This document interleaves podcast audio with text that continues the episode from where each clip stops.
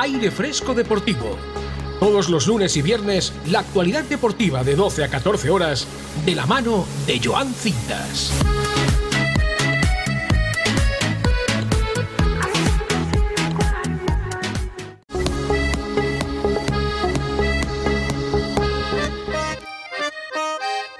Buenos días, muy buenas tardes, muy buenas noches. Bienvenidos a Aire Fresco Deportivo, el mejor programa que puedes escuchar los lunes y los viernes de 12 a 2 y de 9 a 11. Claro que sí, nos puedes seguir, ya lo sabes, en YouTube, en Facebook Live, en Instagram, también nos puedes escuchar en Evox, en Spotify. Y hoy, sé que lo repito siempre, pero tenemos un auténtico programón. Está aquí hoy con nosotros Alex Martín de, invitado. Me acuerdo de aquel primer programa que hice contigo, los nervios que tenía. Muy buenas, Alex. Lo primero, ¿cómo estás? Muy buenas, Joan. Pues muy bien, aquí, pues encantado con ganas de, comentar todo lo que ha dado de sí la actualidad deportiva y, y, con muchas ganas de hablar aquí contigo. Es que tenemos un programón, tenemos un montón de cosas que va a ser una auténtica locura, así que yo de ti no me lo perdería.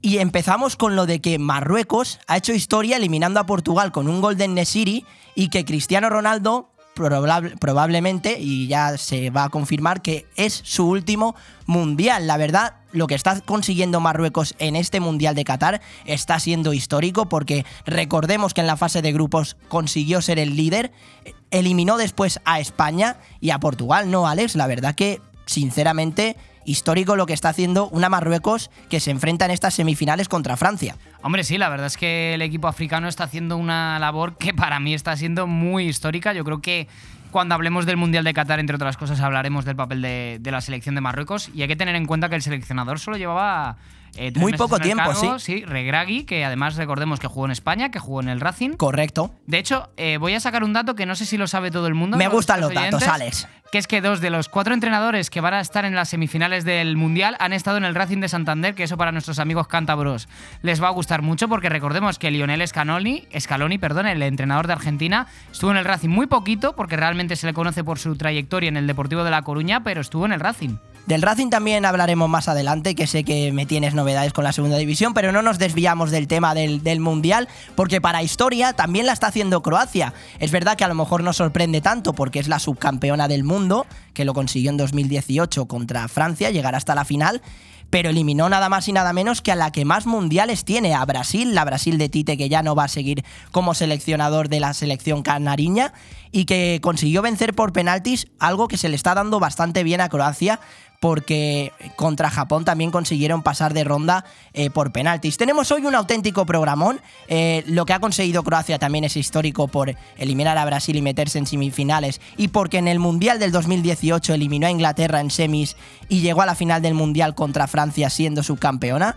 Yo no sé qué piensas tú, Alex, pero me parece un dato bastante interesante de una Croacia que es una selección que no lleva mucho tiempo activa. No, la verdad es que la selección croata está haciendo una labor eh, como he dicho antes, también histórica, porque al final eh, viene haciendo una machada que ya repitió en el Mundial de Rusia, que ya hizo en el país europeo en 2018, que sí. recordemos que también tuvo que pasar prórrogas, penaltis, hasta llegar a la final contra Francia, que les ganó 4-2 finalmente, pero creo que el equipo de el equipo balcánico está haciendo una, un trabajo espectacular. O sea, eliminar a Brasil después del partido que hizo Brasil para mí fue una de las grandes decepciones de este torneo, Brasil, porque sí. al final eh, ya había imágenes en redes sociales, no sé si lo llegaste a ver, Joan, de cómo colocar la sexta estrella de campeón del mundo. Pues, sí. pues mira, que yo entiendo que esa es la actitud, porque evidentemente eso es ser ambicioso, pero también puede ser un poco prepotente, ya los brasileños también se equivocan.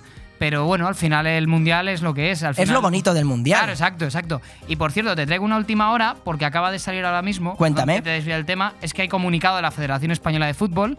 Sí. Y es que eh, la Junta Directiva ha validado el nombramiento de Luis de la Fuente. Que diréis algunos, qué sorpresa, si lo presentan a las doce y media. Un, estaremos muy Pero atentos si- a esa presentación de Luis de la Fuente a las doce y media. Pero si recordáis, eh, la Federación en su comunicado el- la pasada semana, cuando, des- cuando cesó a Luis Enrique, cuando decidió no renovar el contrato a Luis Enrique, cuando hizo oficial que confiaba en Luis de la Fuente, dejaba pendiente a que la Junta Directiva lo validara. Y pues bien, pues ahora lo acaban de hacer oficial, que está validado y que eh, estará presentada a las doce y media de la mañana en la ciudad del fútbol, aunque hay que recordar que la imagen, que también Curiosa. que es curiosa, el montaje que montó la Federación Española eh, para presentar a Luis de la Fuente pone Cuidad del fútbol.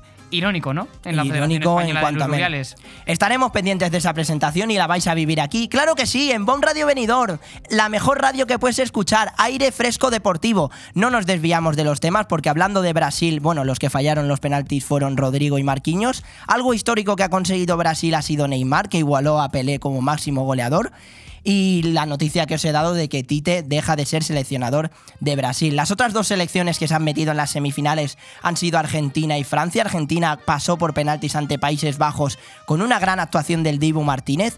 Un partido con muchísima polémica y con incluso un rajadón de Messi contra Mateo Laoz, que ahora escucharemos aquí más adelante, que también ha hablado sobre, sobre Bangal y muy buenas actuaciones de jugadores que no quiero olvidarme, como la de Enzo Fernández, que me parece un futbolista a seguir y a tener en cuenta, que incluso el Real Madrid ya ha puesto el rabillo del ojo para este mercado de invierno y con una gran exhibición de Berjos que no le sirvió para, para clasificar a una Holanda que gracias a la estrategia, gracias al balón parado, consiguió intimidar a Argentina. De Inglaterra-Francia también hablaremos porque ese partido marcó muchísimo, parecía que no estaba ocurriendo nada en la primera parte y que era un partido a priori que Francia podía tener dominado con ese auténtico golazo de Chouameni, pero que Inglaterra tuvo la oportunidad de soñar y de, por lo menos, forzar la prórroga y conseguir dar un susto a una Francia que se postula como una de las candidatas a ganar este mundial, ¿no, Alex? Sí, hombre, al final ser campeona del mundo es una condición que, que da mucho, da mucho poder, da mucha condición de favoritismo a, una selección como es la francesa, que te lo decía el otro día, que salvando la generación de Zidane, yo creo que la que está teniendo actualmente el equipo galo es una de las mejores, por no decir la mejor de su historia. Mbappé, Griezmann, eh, eh, Suameni en el centro del campo, Camavinga, eh, y teniendo en cuenta que tienen un montón de bajas, porque tienes fuera a Pogba, tienes fuera a Kante, que esos eran bajas sensibles que podías decir, bueno, a ver cómo afecta a Francia. Pues parece que no está afectando y ya están en semifinales. Eh, yo creo que no están al 100% todavía, pero dejando muchos detallitos de calidad y que creo que contra Marruecos se puede producir un partido muy interesante y un derby en las calles de París, por ejemplo. Sí, la verdad que esperemos que no hayan altercados, desde aquí lo deseamos, desde Bon Radio Benidorm. Eh, partidos de semifinales son Argentina-Croacia mañana a las 8 de la noche. El Francia-Marruecos también se juega a las 8, pero será este miércoles 14 de diciembre. Y la final es el 18 de diciembre. Estaremos pendientes y comentaremos un poquito. A lo mejor nos mojamos, nos tiramos a la piscina. Aunque sé que hace frío, que es invierno, Alex. Pero igual nos tiramos un poquito a la piscina y nos mojamos con a ver quién puede pasar a esa gran final que todo el mundo desea, alzar esa copa dorada, alzar esa copa del mundo. Veremos a ver qué es lo que pasa. Al margen del mundial, pues muchísimas novedades. Alex nos va a traer muchas novedades de fútbol femenino. Si quieres dar una pequeña pincelada para que el oyente se atrape a este programón que tenemos aquí, de ¿Qué nos traes? Porque han pasado cositas. No, no, han pasado muchas cosas y, a todas horas. O sea, da igual que sea de día, de noche, ya han pasado muchas cosas. En fútbol femenino, pues ¿qué te voy a traer? Pues te voy a traer una destitución porque y a los aficionados del Atlético Madrid eh, les va a alegrar o, les va a entristecer, pero no va a dejar a nadie indiferente que Oscar Fernández se marcha tras temporada y media y se va después de tener en la masa social rojiblanca una crítica bastante grande y la verdad, no les culpo. Pero se le desea mucha suerte al técnico toledano desde aquí en sus futuros proyectos y ojalá tenga más suerte que aquí, que la verdad es que ha sido una pena que no haya tenido tanta suerte. Pues sí, le deseamos suerte, luego ya nos comentarás un poco los resultados, también la segunda división, no nos olvidamos de la división de plata. Como siempre no falla nuestra cita Marcos Antoni, hablaremos con él de baloncesto, que también hay muchísimas novedades. Y bueno, en cuanto al deporte local, pues hay que destacar que el balonmano venidor no está atravesando una buena racha, ya es otra derrota en, en la Liga Sobal contra la Que esta semana sí que tiene un compromiso muy, muy importante en Europa lo comentaremos, haremos una pequeña previa y también destacar la victoria tan importante de la Nucía que hace que salga de esa zona de descenso. Además, tenemos una entrevista muy especial, van a venir aquí. Hoy el estudio se va a llenar, esto va a parecer eh, el metro de Madrid, va a parecer, vamos, que estamos aquí entrando, saliendo, entrando, saliendo, pero esto es lo bueno de la radio, el dinamismo, estar siempre activos. Van a venir dos deportistas de Jiu-Jitsu, Cayo Rodríguez y Weber, estaremos aquí hablando con ellos, también Miguel, que es el que el que lleva la academia y, es donde están ellos entrenándose. Así que nada, yo te pido que te quedes aquí en Bon Radio Venidor, en aire fresco deportivo. Y sí, sé que me lo estáis pidiendo a gritos. Y Alex también os lo va a decir. El número de teléfono. Y yo te lo voy a cantar, claro que sí, en aire fresco deportivo. Los lunes y viernes de 12 a 2 y de 9 a 11. Siempre con alegría, empezando la semana fuerte. Que sé que el lunes, que cuesta un poco. Pero con un café, con una Coca-Cola, uno se activa. Y más con aire fresco deportivo. Yo te lo canto, coge papel y boli, no se te olvide. Coge el móvil si no. Apunta, apúntalo donde quieras.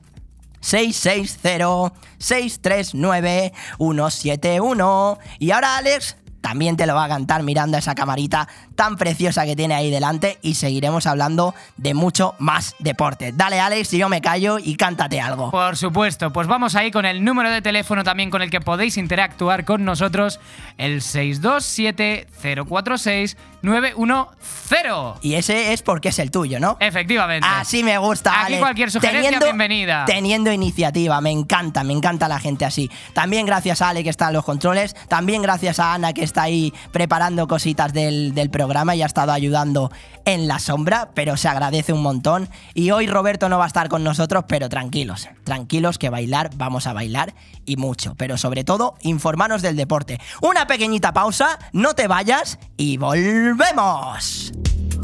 Bon Radio. Nos gusta que te guste. Bodegas Antonio Alcaraz. Vinos de autor reconocidos y premiados por las guías más prestigiosas a nivel nacional e internacional como Peñín y Guía Intervinos, quien otorga 93 puntos a Madre Única, 92 a Abuelo Pedro y 91 a Fons Dalgar. Bodegas Antonio Alcaraz, la excelencia de los vinos, con presencia en 33 países del mundo.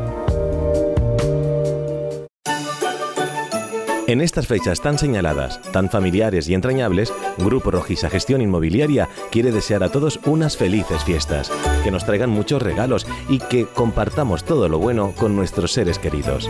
Conseguir la casa de tus sueños y sentir el calor del hogar en Navidad es algo en lo que te podemos ayudar. Grupo Rojisa. Feliz Navidad.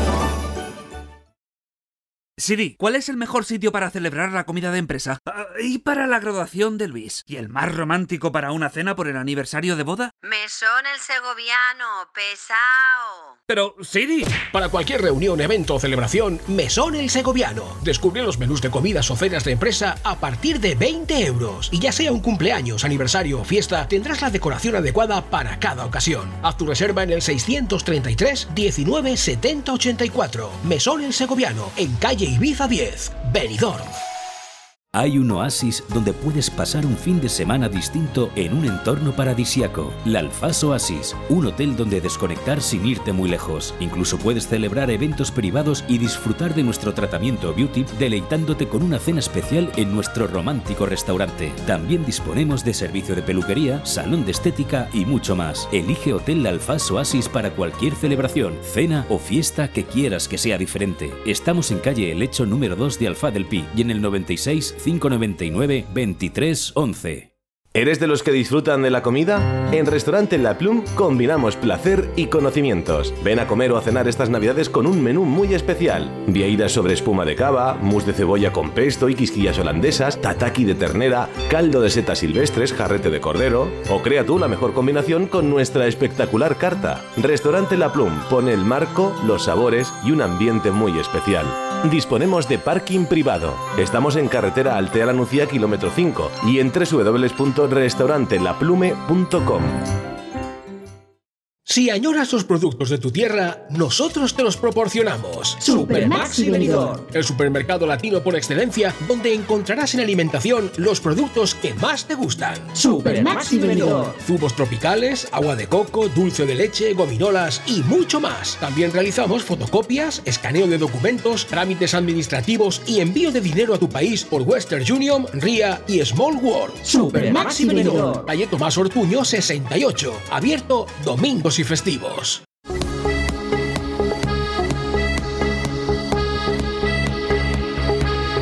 Aire Fresco Deportivo. Todos los lunes y viernes, la actualidad deportiva de 12 a 14 horas, de la mano de Joan Cintas.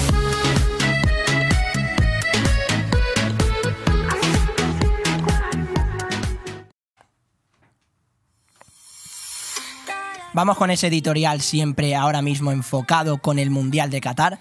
Marruecos, Croacia, Argentina y Francia. Cuatro selecciones para una Copa del Mundo.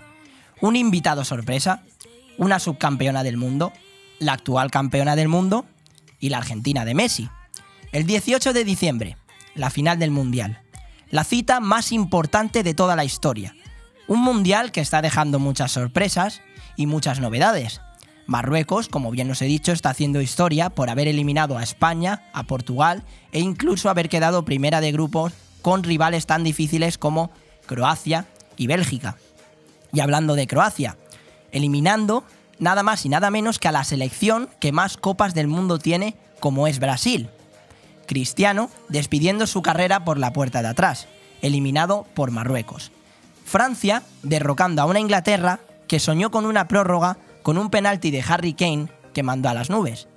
Cosas que pasan en un mundial de fútbol y que hacen que este deporte sea uno de los más importantes y más vistos del mundo. Argentina-Croacia, mañana a las 8 de la noche. Messi contra Modric. Francia-Marruecos, miércoles también a las 8 de la noche. Dos partidos emocionantes, con un claro objetivo, levantar la Copa Dorada. Nadie pensaba que podría haber este tipo de semifinales, pero como bien os he dicho y vuelvo a recalcar, esto es lo bonito del fútbol, las sorpresas. Marruecos está haciendo historia, Croacia también, porque eliminó a una Brasil que la ha dejado bastante tocada y que incluso el seleccionador Tite no va a continuar al frente de la selección brasileña. Marruecos destronó a Portugal y a un cristiano que ya no estará más en esta cita. En cambio, su rival Messi sí que tiene opciones de ganar esta Copa del Mundo tras eliminar a Países Bajos en un partido muy intenso, donde la polémica estuvo servida y donde el albiceleste pasó por penaltis con una grandísima actuación del Dibu Martínez. Un partido que fue bastante caliente, que hubo muchísima tensión, donde incluso se ven imágenes donde al final del partido muchos de los futbolistas argentinos eh, tenían ganas de mm, ese, ese afán de, vengarse de Holanda por el partido tan intenso y tan duro, arbitrado por un Mateo Laoz que ya no va a pitar ningún partido más de esta Copa del Mundo.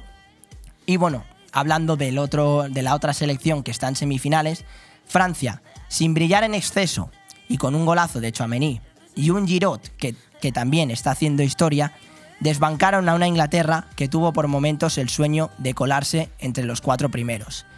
Pero Harry Kane, héroe y villano de esta película, dejó a sus aficionados indiferentes con un penalti que lanzó a las nubes.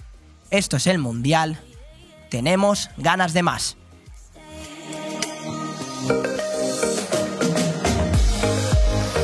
Bon Radio. Nos gusta que te guste. ¿Echas de menos el mar? Disfruta del Mediterráneo en tu mesa con el vino blanco Marina Alta de Bodegas Bocopa. Marina Alta es ideal para acompañar tus aperitivos, arroces y pescados. Búscalo en tu establecimiento o restaurante más cercano. Abre un Marina Alta y descorcha la felicidad. Grupo Galera, referente del ocio y la gastronomía en la provincia de Alicante, te quiere felicitar estas Navidades. Y te invita a disfrutar de nuestros locales para celebrar estas fiestas con nosotros. Atención, por cada consumición una papeleta con dos oportunidades para llevarte una cesta de Navidad o un patinete. Grupo Galera, una manera diferente de entender la gastronomía, el ocio y la diversión. Galera te desea feliz Navidad y un 2023 repleto de felicidad y muchos éxitos. Grupo Galera siempre junto a ti. Visítanos en grupogalera.com y redes sociales. Hotel Meliá Benidorm, un paraíso tropical en la ciudad de los rascacielos. El Hotel Meliá Benidorm recoge la esencia dinámica y alegre de este destino de vacaciones por excelencia, creando un rincón tropical en plena Costa Blanca. Además del perfecto destino de vacaciones, es un excelente hotel de negocios, celebraciones y eventos. Ven a visitarnos y descubre nuestro exclusivo y selecto concepto de level lleno de comodidades, o déjate mimar por nuestras especialistas en nuestro Wellness Center con los más innovadores tratamientos de belleza y masajes. Hotel Meliá Benidorm. Restaurante Goa. Vive un concepto de gastronomía único, un lugar de luz, paz y buena energía que te hará experimentar un estilo de cocina con sabores de la tierra y el mar, además de descubrir un mundo de matices y tradición. Te ofrecemos el concepto de gastronomía fusión Nikkei mediterránea con una carta única en desayunos, comidas y cenas. Disfruta del tardeo y de la noche saboreando uno de nuestros cócteles y todo frente a la playa de Altea. Haz tu reserva en goarestaurante.com.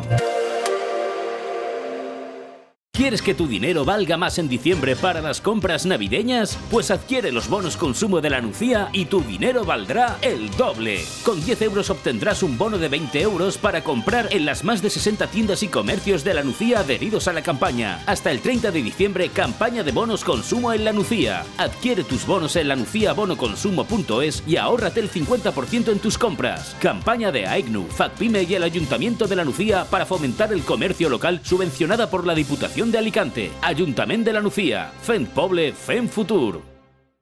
Si tus pies te piden moverse...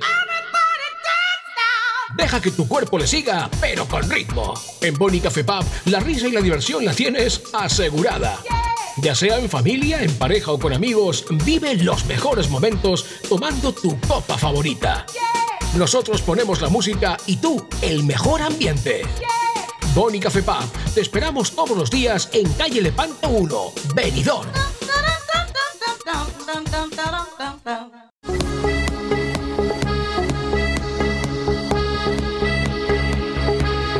Aire Fresco Deportivo. Todos los lunes y viernes, la actualidad deportiva de 12 a 14 horas, de la mano de Joan Cintas.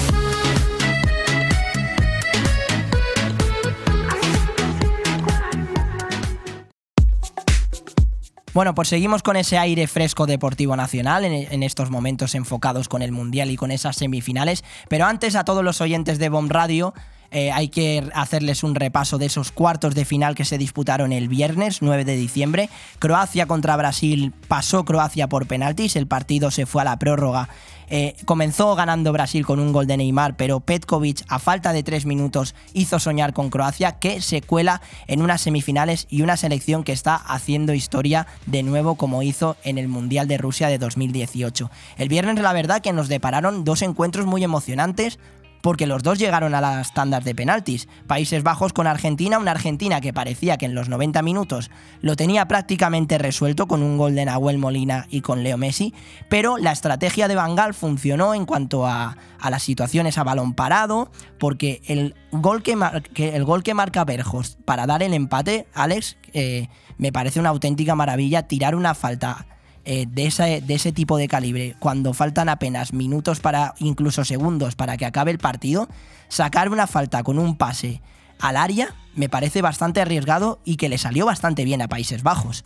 Sí, la verdad es que el equipo de Bangal, que es verdad que no estaba haciendo el partido que se, a lo mejor se podía esperar de ellos y estaba a un nivel muy bajo comparado mm. con Argentina, que es verdad que Argentina aceleró, en el, aceleró el pistón eh, casi los 90 minutos de partido, pero Holanda después de los cambios, Países Bajos mejor dicho, eh, revivió. Es como si le hubieran dado una cura de electroshock y, y, reaccionó. O sea, el primer gol fue un golazo. Tuvieron Total. ocasiones, hubo una en concreto, no sé qué jugador fue en concreto, pero que la estrellaron contra el lateral de la red, que yo pensé que era gol, yo había cantado gol. Fue el mismo Berhost. Berhost, que el fue mismo... el que revolucionó el partido para Holanda, yo creo. Y luego el, el segundo es una maravilla, o sea, jugártela así, en el tiempo de descuento, cuando ya no quedaba nada, era prácticamente la última y hacerlo así, eh, colando la pelota por debajo de las piernas de todos los defensas y más sabiendo cómo son las barreras ahora, que meten a un jugador que como si fuera un salmón en el río sí. para, para evitar que Total. pasen estas cosas, se la han colado y, joder, eso sí que fue, fue potente. Pero es verdad que el partido fue muy bronco. Eh, Argentina no creo que fue. O sea, fue justa vencedora porque al final los penaltis lo determinan y, y los penaltis, aunque digan que siempre que es una lotería, se trabajan y se trabajan mucho. Por supuesto. Pero creo que tuvieron gestos que a mí no me gustaron ni un poco. Aunque luego digan, no, es que son los medios españoles los que critican. He visto en las últimas horas, eh, cuando España ganó en la Eurocopa Alemania, que Justo. salían los jugadores en zona mixta. Pero es como, también es muy hipócrita. O sea, criticáis eso y luego seréis los primeros en, en, en atacar. Es que al final también hay que decir una cosa, los aficionados argentinos tienen la, la, piel muy fina y algunos periodistas argentinos también. Y yo pondría el foco en la falta de deportividad y valores. Dicen, no, es que Berwin que estuvo provocando durante toda la tanda de penaltis. Pues a mí que me enseñen las imágenes. Yo, si es verdad eso, me parece también igual de mal. Sí. Pero yo quiero ver las imágenes, porque la imagen que ha saltado al mundo es los jugadores de Países Bajos, todos llorando, tendidos en el suelo, mientras que los de Argentina, tres o cuatro, Paredes, Otamendi, eh, que Hablaremos de paredes también. Que han demostrado que son, aparte de muy malos perdedores, muy malos ganadores. Y, pero creo que Argentina es verdad y, se lo merece pasar a semifinales. Y creo que va a ser una, una, eliminatoria muy interesante con Croacia. Pero vamos a ver, porque va a ser Modric contra Messi, duelo de Emes. Sí, duelo de Emes. La verdad, un partido, como bien dices, muy intenso, muy bronco. Que es verdad que en la prórroga Argentina sí que se mereció incluso no llegar a los penaltis porque tuvo ocasiones muy claras para, para adelantarse en el marcador. Y unos penaltis que yo lo comenté el viernes pasado, que el Dibu Martínez, si en este partido se llegaban a los penaltis, tenía muchas que ganar y ha demostrado que es un portero bastante bueno en este tipo de situaciones. Son unos cuartos de final, es un mundial, al igual que también el, portero de Croacia. Eh, pero hablando más bien del Dibu Martínez, eh, pues fue héroe y protagonista del equipo. Hablando de protagonistas de la selección, de la selección albiceleste de Lionel Scaloni, hablamos de otro Lionel, de Leo Messi. Un Leo Messi que sorprendió bastante después del partido, ¿no? Que eh, en, rajó en contra de Mateu Laoz, del árbitro español que ya no va a arbitrar en más partidos de, este, de este mundial. Es que fue un partido que, sinceramente, Mateu Laoz eh, tuvo acciones o tuvo decisiones que para mí fueron erróneas que quizás a lo mejor a Paredes tuvo que expulsarle, quizás a lo mejor algunas tarjetas amarillas que sacó fuera de contexto, pero nosotros ahora aquí vamos a escuchar a Leo Messi hablar sobre ese partido y sobre todo sobre la actuación de, de Mateo Laoz eh, y lo vamos a escuchar aquí ahora en Bomb Radio Benidorm. Escuchamos a Leo Messi. Leo, ¿qué sentiste en el momento del empate sobre la hora y en qué instante te diste cuenta que se podía más allá de ese golpe? Eh, mucha bronca, mucha bronca porque como te digo, creo que no era para que termine así. No quiero hablar del, del árbitro porque después, viste cómo es, te sanciona, no puedes ser sincero, no puedes decir lo que pensás. Eh, enseguida te, te, sanciona por partido, pero creo que la gente eh, vio lo que fue. Teníamos miedo antes del partido porque, porque sabíamos lo que era y creo que la FIFA tiene que rever eso. No, no, no puede poner un árbitro así con, para esta instancia del partido, para un partido de tanta semejanza, tan importante que, que el árbitro no, no esté a la altura. Bueno, un árbitro que no, que no estuvo a la altura, según las palabras de Leo Messi en ese partido entre Argentina y Países Bajos, y la verdad que no puedo estar más de acuerdo, ¿no, Alex? Sí, es que al final eh, lo que se ha visto en el partido de Argentina es lo que tenemos la desgracia de ver los aficionados de, en España cada fin de semana, no solo de Mateo Laoz. Al final aquí no hay que poner también solo el foco en él. No. Porque hizo claro. un partido terrorífico, calamitoso, pero que no hace más que demostrar el terrible nivel que tienen los árbitros españoles cada jornada, tanto en primera como en segunda, como en la Liga F también, porque es para echarles de comer aparte también. Pero es verdad que el arbitraje aquí es una pena, porque podríamos tener de los mejores árbitros del mundo y al revés, tenemos de los peores. Cada, y además va peor cada partido. Más soberbios, más chulos, no se puede hablar, porque a la mínima que hablas, a ver, yo entiendo que insultos evidentemente no hay que hacer. O sea, obviamente, Ya. eso sí, hay ciertas líneas rojas que estamos todos de El acuerdo. respeto siempre tiene que estar Obviamente, por delante. pero si ya no les puedes ni comentar nada porque te sacan tarjeta o te sacan tarjeta roja y ponen en el acta eh, por hacer observaciones a mi trabajo, es que, ¿qué estamos haciendo? Es que les hacen un flaco favor eh, defensores como Juanfe o Fouto en su, en su momento, que Fouto le criticaba mucho por ser vehemente, pero hace una labor excelente, pero es verdad que les dejan un poco en evidencia porque al final el nivel que están demostrando es malísimo. O sea, es, es demostrar que este arbitraje no vale, no sirve. Y si habla, y hay que decir que si Messi ha hablado y habla con tanta vehemencia sobre Mateo Laoz, es porque también tienen su historia en la liga, porque lleva Sí. muchos años Messi en la liga, ha estado muchos años y ha tenido mu- eh, polémicas de todos los colores con este, con este colegiado. Pero es que es verdad, o sea, al final, para que Messi, que es un tío que no se suele pronunciar, que suele. no Sorprende bastante. públicamente. Eh, que explote así es que el partido ha tenido que ser terrorífico a nivel arbitraje. No, sí, sí, el tema de los árbitros es algo que se tiene que resolver. Lo llevamos comentando varios programas incluso, que el tema del VAR no se está aplicando también, a- a- es otro tema a, a debatir. Podríamos tirarnos horas y horas hablando del, del VAR y la tecnología, cómo se está usando en España. Eh, y es algo que se debe corregir para, para los siguientes partidos porque te puede cambiar todo. Lo, vimos también, eh, estaba mencionando el tema del VAR porque en el partido de España contra Japón, en el segundo gol, claramente el balón sale y ahí la tecnología tiene que entrar, ¿no? Tiene que entrar, tiene que resolver este tipo de, acciones, porque si no, parece que con el VAR estamos teniendo incluso más polémica que antes. Ya antes había bastante polémica, con el VAR parece que no se están solucionando las cosas. Hablábamos de Messi, de protagonistas con la M, pues vamos con otro que también empieza por la M, que es Luka Modric, que estuvo hablando sobre el partido contra Brasil, esa tanda de penaltis, y también sobre el partido que tienen contra Argentina, que ahora nos mojaremos tú y yo un poquito, Alex, pero primero hablaremos de, de ese Marruecos-Portugal y del Inglaterra-Francia, pero nos tiraremos a la piscina un poquito, aunque esté fresquita, pero bueno, y aunque esté vacía, nos tiramos de cabeza, que yo con Roberto lo he hecho, y yo te invito a que te tires también, de cabeza o de bomba, eso ya como tú prefieras. Vamos a escuchar a Luka Modric hablando de ese partido que tuvieron contra Brasil y que pasaron por penaltis. Sí, bueno, eh, estuvimos en casi perdidos cuando metieron este gol.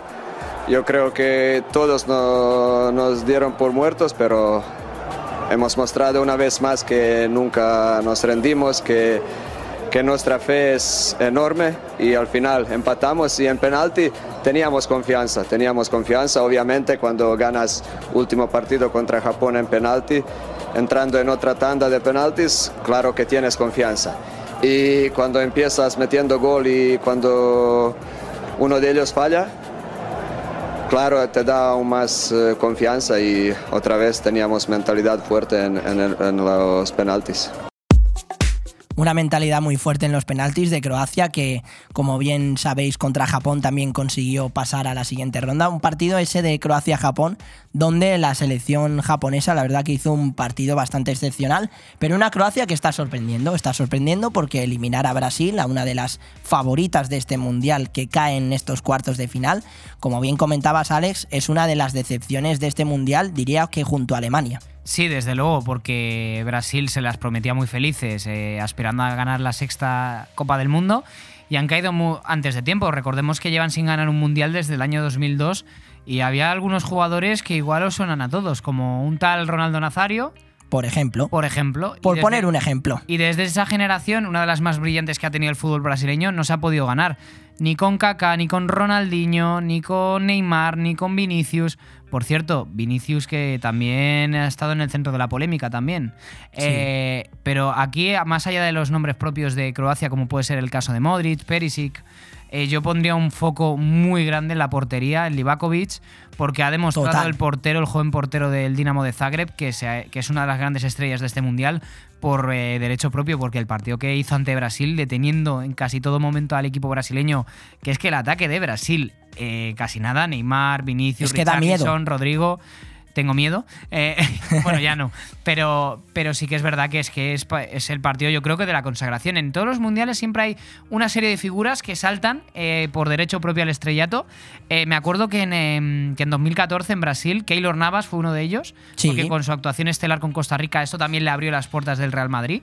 Que por cierto, Keylor ha sido uno de los mejores porteros en los últimos tiempos que ha tenido el Madrid, sinceramente. Totalmente Y Livakovic veremos a ver, porque está todavía en su país, está en el Dinamo de Zagreb. Yo me imagino que con esta actuación le abrirán las puertas y Europa se estará peleando ya. Habrá alguna más. Yo me imagino que habrá más de una secretaría técnica esperando y ya frotándose las manos para hacer una oferta por este portero que creo que tiene condiciones para ser top mundial.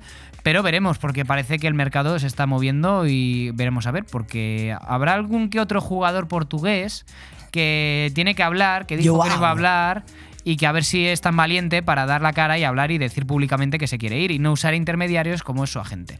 Pero ese es otro tema. Hablaremos ahora después de, de Portugal. Yo destaco mucho de, de Croacia, aparte de la grandísima actuación de Livakovic. Yo creo que es un equipo muy sólido en cuanto que tiene una estructura muy fuerte en el centro del campo. Porque son, aparte de Luka Modric, que me parece que la edad para él es solamente un número, centrocampistas como Brozovic o como Kovacic le dan ese, ese toque a la medular que para sostener a un equipo tanto en ataque como en defensa. Y eso es algo bastante positivo. También la buena actuación de, un Perisic que parece que está rejuveneciendo. Eh, son detalles que hacen que una selección se una más y consiga eh, pasar a la siguiente ronda, a unas semifinales de un mundial, eh, con, un, con una Croacia que, que sinceramente pues sorprende también mm, actuaciones como la del central Lobren, me parece que hizo un auténtico partidazo contra Brasil. Bueno, de hecho, no sé, eh, no sé qué les darán de comer en Croacia, pero por favor, yo lo quiero también. porque- Yo también, ¿eh? que deben tener ahí la piedra filosofal, la receta de la eterna juventud, porque es que porque es que de verdad, o sea, es una cosa admirable de estos países, ya sea tanto Croacia como Eslovenia, que también ha dado muchísimos grandes deportistas, a pesar de ser países en territorio y en extensión más pequeños que puede ser España, por ejemplo, pero tiene muchísimo mérito lo que está haciendo esta Croacia, que se ha plantado otra vez en semifinales por segunda mundial consecutivo y está a un paso de la final, es que cuidado. Y veremos a ver Argentina, porque Argentina es verdad que yo creo, y lo comentaba hace unos días, que creo que Argentina, sinceramente, cuando toca el balón Messi es magia, es electricidad, es todo lo que es Leo, básicamente. O sea, el mejor jugador de su generación y seguramente de la historia. Pero es que cuando no la toca Leo es otra cosa. Es que para mí la selección de Argentina, quitando a Messi y algún otro más, es muy floja. Es que hay jugadores Mm. que no deberían jugar en un mundial, sinceramente. O sea, porque Messi tiene que estar mejor rodeado y el fútbol argentino tiene que estar mejor preparado para darle a un jugador como es Leo Messi Sí. unos compañeros a la altura. Porque sí, tienes a Angelito Correa, que por cierto todavía no ha jugado. Tienes a Lautaro Martínez, que es una bestia. Tienes a Di María, que está jugando sorprendentemente poco para lo que yo esperaba de un jugador como el Fideo. Eh, es verdad que el Dibu Martínez es un auténtico porterazo y lo está demostrando. Y que tienes jugadores. Tienes. Tienes, tienes cositas, pero no un bloque, seguramente que es a lo mejor también lo que necesita Leo, porque Leo evidentemente no tiene 19 años, ya tiene No. más de 30, ya se está más cerca. Pero de la- parece que los tenga. ¿eh? No, no, porque Hay veces está- que sí, ¿eh? Es verdad que el año pasado en el PSG, en el PSG perdón, pe- eh, parecía que había perdido un poco la chispa, que no estaba haciendo su mejor temporada, pero, pero lo ha recuperado, lo ha recuperado y creo que es una de las mejores noticias que puede tener el fútbol mundial, sinceramente. Sí, estoy totalmente de acuerdo contigo, Alex. La verdad que eh, hay, hay futbolistas de la selección albiceleste que, que no dan la talla, pero hay otros que sí. Yo también destaco un nombre a seguir y un futbolista a seguir, que es el de Enzo Fernández, el jugador del Benfica, que creo que en este mercado de fichajes muchos equipos grandes se lo van a rifar. Enseguida vamos- a estar con la rueda de prensa de Luis de la Fuente, vamos a estar escuchando algunas de sus declaraciones, pero antes vamos a seguir hablando de esos partidos de cuartos entre Marruecos y Portugal. Marruecos que consiguió eliminar a Portugal y hace historia metiéndose en unas semifinales. Ningún equipo africano había llegado hasta unas semifinales de un mundial de, de, fútbol y en Nesiri fue el que le dio esa victoria a una Marruecos que sigue soñando y que nosotros ahora vamos a escuchar aquí en Bomb Radio a Pepe hablando sobre, sobre ese partido y sobre él piensa que la injusticia que está arremetiendo contra Portugal de, de que ese partido fuera arbitrado por un árbitro argentino, de que la polémica de, de que Marruecos perdía mucho tiempo.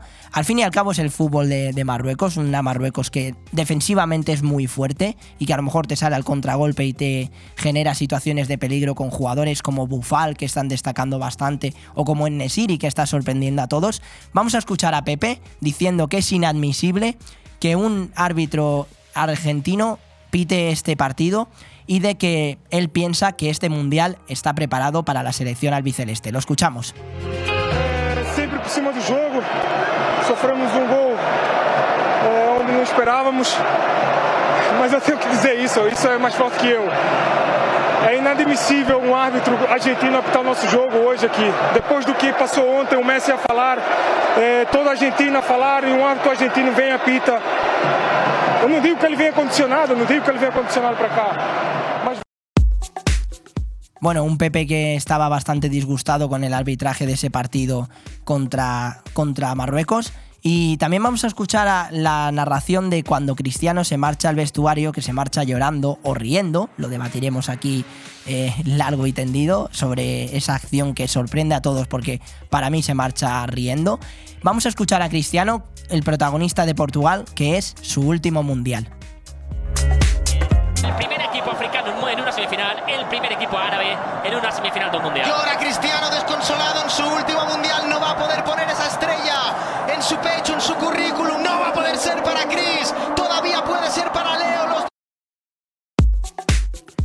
Bueno, la narración de un Cristiano Ronaldo que se marchaba triste o feliz, no sé, la verdad es que sorprende mucho las imágenes de Cristiano Ronaldo eh, marchándose al túnel de los vestuarios riéndose, ¿no, Alex? Sí, yo lo puse en Twitter el, el sábado y se me dieron bastantes palos, pero es que, es que es un hecho, o sea, parecía más bien que se estaba riendo que yo no me meto ni dejo de entrar. O sea, quiero decir, al final eh, cada uno exterioriza su tristeza como puede, obviamente. Y Cristiano es verdad que no ha tenido muchos fracasos a lo largo de su carrera, y eso habla muy bien de lo que ha sido Cristiano. Pero, pero es que parecía que se estaba riendo. Hay una toma que se estaba. que parecía que se estaba riendo. Sí, la verdad que hablaremos de ello. También escucharemos ahora a Bono, pero como bien os hemos dicho, vamos a escuchar un poco la rueda de prensa de Luis de la Fuente, el nuevo entrenador de, España. Te lanzo enseguida, Ale, ese audio eh, que ya está en vivo y en directo. Está hablando ahora mismo Rubiales. Vamos a escucharlo un tiempo y enseguida seguimos con el programa. proyecto, pero también a un cambio de estructura en la selección masculina. Eh, en la mañana del jueves, en la mañana del jueves, pues eh, comunicamos a, Luis Enrique, el hasta ahora seleccionador, eh, que íbamos a empezar un nuevo proyecto. Se hizo en unos términos eh, de afecto, de, cariño, de reconocimiento y de admiración por el trabajo realizado. Yo diría que de afecto mutuo y, y además viendo las notas tanto de la federación como también del propio Luis Enrique, pues eh, quiero desde aquí también mandarle un fuerte abrazo porque es muchísimo el cariño y muchísimo el reconocimiento que sentimos desde la federación al trabajo que nos ha aportado, un trabajo en el que ha habido una renovación importante, en la que han debutado muchos jugadores y en la que bueno, pues hemos vivido momentos felices y también momentos más, más duros. En esa misma mañana eh, cerramos la incorporación que se firmará, aunque la presentación es hoy, se firmará con fecha 1 de enero. Y bueno, pues pasa a liderar ese proyecto eh, Luis de la Fuente. Tanto el director deportivo saliente, eh, José Molina, como el director de la selección, Albert Luque, y uno mismo y un servidor, pues eh, estábamos de acuerdo, tuvimos varias conversaciones y hoy pues se ha ratificado este nombramiento, como digo, por unanimidad por la Junta Directiva. Quiero también aclarar una cuestión, bueno, tratamos de explicarlo lo mejor posible en la nota que sacamos con respecto a Albert Luque y a, José Molina, pero quizá el hecho de que eh, de manera eh, temporal coincidiera la salida o el anuncio de la salida de, José Molina con la llegada de Albert Luque, pues se ha interpretado como que Albert Luque sustituye en las funciones a Albert Molina y no es así. No es así. José Molina ha sido durante estos años director deportivo de todas las categorías masculinas, del primer equipo, el equipo nacional. Está aquí, por eso miro continuamente ahí, está aquí José Molina. Y también del resto de categorías en las que ha habido pues, numerosísimos éxitos. Estaba pues, ayudado por el coordinador, Fran, que está aquí, Francis Hernández también. Lo primero que tengo que decir con respecto a Molina es mostrarle mi, mostrarte, Molina, mi, mi eterna gratitud, porque ya nos conocemos de la época de futbolistas, pero eh, ha hecho una labor 10, con lealtad, con profesionalidad, eh, sabiendo estar en un segundo plano y dando el protagonismo siempre a quien realmente lo tiene que tener, que es el seleccionador y los futbolistas. Un trabajo espectacular y bueno, pues cuando me, me transmitiste que, eh, que cuando acabara tu contrato, que acaba el mes de junio, querías iniciar otro proyecto, pues yo te contesté que eras libre para, para elegir tu futuro, que te lo has ganado. Creo que no hay nadie en la federación que no te quiera y que no te respete porque el trabajo que has hecho ha sido fantástico. Y, te estoy, y todos, toda la junta directiva, toda la gente de la federación te está muy, muy agradecido. Es cierto que en un momento en el que hay una reestructuración, pues hemos decidido de común acuerdo hacerlo ahora. Hacerlo ahora no tenía mucho sentido esperarnos y te quedarás con nosotros ayudando en esta transición a Albert Luque. Albert Luque, una persona muy preparada, que conoce el fútbol, que conoce la selección, que ha sido un, gran jugador de este país, que además es un hombre muy valiente y que viene a aportar, pero en otro puesto diferente que lo quiero explicar aquí para que no haya más confusiones. Él va a ser el director de la selección abs- absoluta. Va a ser quien de manera transversal coordine pues, todos aquellos departamentos que llegan a la absoluta, ya sean las categorías inferiores, donde estará Francis convirtiéndose además en su adjunto, eh, donde coordinará pues, también las cuestiones médicas, las cuestiones de operativo, las cuestiones, pues todo, nutrición, etcétera, etcétera. Todo irá a un responsable general que será Albert Luque, que será también el jefe de- del nuevo seleccionador.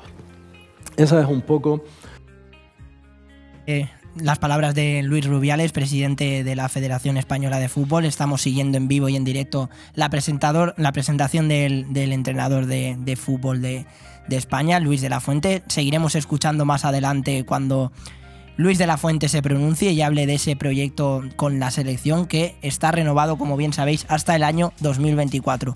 ¿Tú, Alex, piensas que este cambio le va a venir bien a España de cara a un futuro o crees que es un entrenador puente que España tiene que superar esta transición y que más adelante van a sonar nombres más, más fuertes como a lo mejor el de Roberto Martínez, que estuvo entrenando a Bélgica, o otros nombres?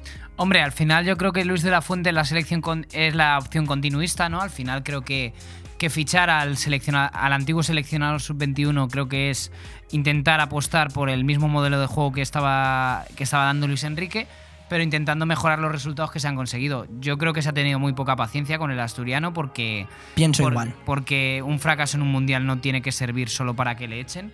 Bueno, es que claro, es que por esa misma premisa al señor Jorge Vilda, que sigue ahí amarrado a su cargo después de siete años en los que no se ha conseguido nada, y lo siento mucho por decirlo, pero es que se está comportando como un auténtico dictador en la selección española femenina, eh, después de siete años, casi dos ciclos eh, mundiales, eh, va a seguir en su cargo, está renovado hasta 2024 y la federación eh, ha, mantenido su confianza. A mí me parece una vergüenza eso.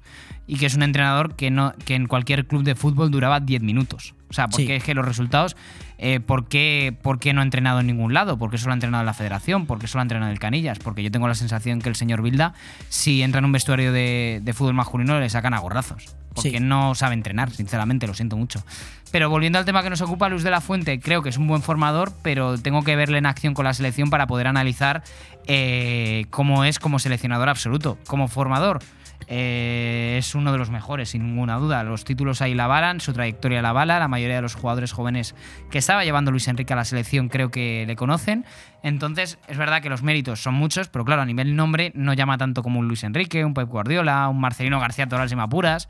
Pero yo creo que es más un entrenador puente, porque al final tiene de contrato hasta 2024, hasta la Eurocopa, Sí. que va a hacer la transición Eurocopa. Y yo creo que ya a partir de ahí, de para preparar bien el Mundial 2026, creo que van a fichar a otro entrenador. O quién sabe, igual hace un gran papel con España en la Eurocopa, que igual quién sabe que la ganamos y le mantienen en el cargo. Nunca se sabe, con lo cual, eh, vete tú a saber. Todo es posible, la verdad. Eh, bueno, hay que recordar a todos los oyentes lo que ha conseguido Luis de la Fuente. Dirigió con éxito en las categorías, categorías inferiores de la selección desde su llegada a la Real Federación. Incluso en 2015 se proclamó campeón de Europa con la selección sub-19. En 2018 fue medalla de oro en los Juegos Mediterráneos con la selección sub-18. Posteriormente, en julio de 2018, fue cuando le nombraron seleccionador sub-21 y un año más tarde, en el 2019, fue cuando se proclamó campeón de Europa en Italia, conquistando el quinto entorchado para España tras imponerse en la final a Alemania por 2 a 1. Y también lo que ha logrado Luis de la Fuente es que la selección sea plata olímpica en los Juegos Olímpicos de Tokio de 2020. Debatiremos más adelante sobre Luis Enrique, Luis de la, Fuente, los posibles destinos a lo mejor de Luis Enrique, eh, veremos a ver qué es lo que pasa con el futuro del técnico asturiano que ha conseguido bastantes cosas con la selección española y que ahora a lo mejor se plantea nuevos retos, pero nosotros seguimos con los cuartos de final, con esos partidos de que Marruecos ganó 1-0 a Portugal, estábamos escuchando a Pepe, estábamos escuchando a Cristiano, pues hay que escuchar a otro protagonista y en este caso del equipo rival. Y además protagonista y héroe del partido en varias acciones, que es Bono, que estuvo hablando de, de Marruecos, estuvo hablando de la selección y todo lo que ha conseguido Marruecos para meterse en las semifinales y estuvo hablando después del partido sobre ese choque contra Portugal en los cuartos de final. Lo escuchamos.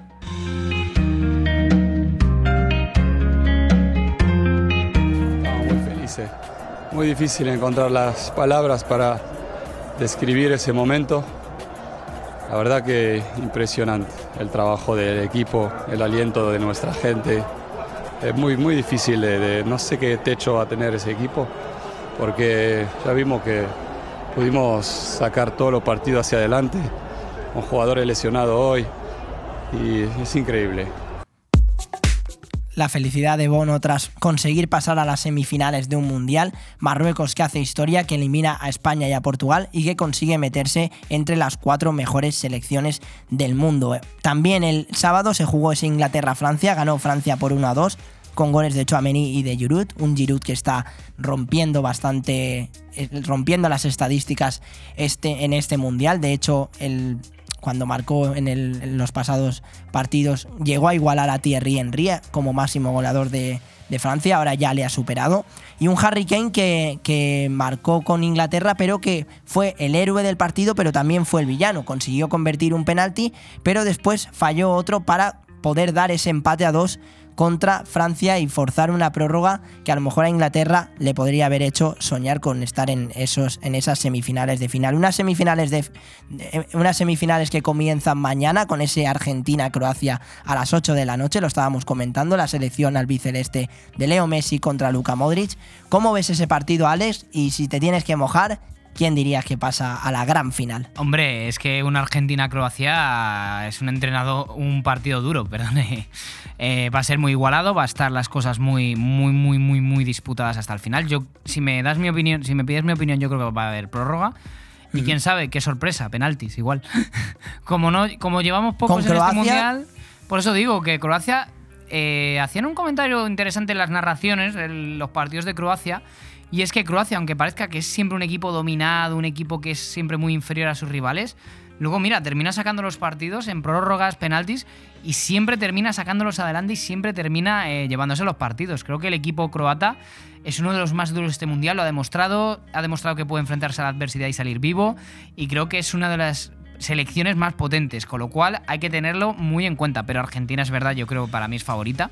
Yo, a ver, no me gustaría que pasara Argentina, pero, pero hombre, es el último mundial de Messi y sería bonito verlo. Ya lo han dejado muy claro en varias ocasiones, tanto los organizadores del mundial, como los propios argentinos, como muchas personas importantes del mundo del fútbol, que es verdad que a nivel emocional sería muy bonito, pero no me gustaría que ganara, que ganara Argentina. Más que nada ya, no a nivel deportivo, sino por, por la prepotencia que muestran, ¿no? La, el aire de superioridad que tienen, que no se me ofenda a mis amigos argentinos, pero a veces es verdad que tienen que reconocer que se muestran muy, muy, muy con aires de, de altanería, diría yo. Porque he visto un vídeo en las últimas horas del Dibu Martínez, precisamente uno de los jugadores más destacados de Argentina en este mundial, que le va a preguntar a Antoñito Ruiz, nuestro compañero de la cadena Cope, y le desprecia por ser un periodista español y pasa de, pasa de contestarle, lo cual a mí me parece bastante lamentable. Luego a lo mejor si juega en España igual va pidiendo ayuda a esos mismos periodistas, con lo cual que no se extrañe luego si le dicen los periodistas que no.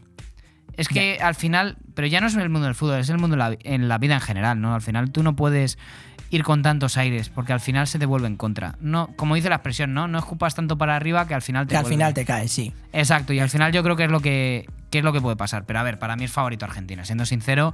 Pero Croacia, cuidado, y espérate que Luca no conecte uno de sus famosos golpes desde fuera, desde fuera del área que tú conoces también, Joan. Me lo sé de memoria eso. Que- Me quiere sonar de algo. Quiere sonarte de algo, ¿verdad? Pues Me hay que, tener, sonar hay de que tener algo. cuidado porque eso, un golito. Y el mundial no es como la Champions, que un mundial es gol, eh, un error y para casa. Así Pues que sí. veremos a ver qué es lo que pasa, pero Hay- va a ser partido un- bonito. Pues sí, la verdad que va a ser un partido bastante interesante. Yo creo que sí que va a dar la sorpresa a Croacia, me arriesgo, creo que va a pasar eh, en la prórroga, eh, va a conseguir la selección de Luka Modric meterse en esa gran final. Y hay que dar un dato bastante interesante, y es que tanto Croacia como Francia tienen la oportunidad de repetir la final que se jugó en Rusia en el año 2018. Y solo una vez a lo largo de la historia se ha producido esto, que fue en el 1986 y en el 1990 con Alemania y Argentina. Se puede repetir la final del anterior mundial entre Croacia y Francia, donde Francia salió victoriosa. Veremos a ver qué pasa en ese Argentina-Croacia, que desde luego va a ser un duelo bastante intenso y un duelo caliente. El partido del miércoles es Francia contra Marruecos a las 8 de la noche. Ahora hablamos un poco de él, pero antes vamos a seguir escuchando la rueda de prensa de la presentación de Luis de la Fuente como seleccionador nacional, porque ya va a hablar y va a contarnos. eh, va a contarnos eh, su proyecto que, como bien sabéis, está hasta el año 2024 con Pablo Amo como segundo entrenador. Escuchamos a Luis de la Fuente.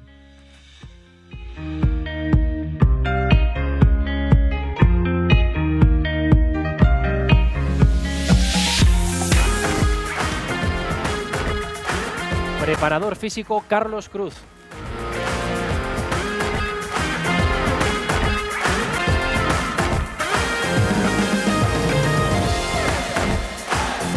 Preparador de porteros Miguel Ángel España.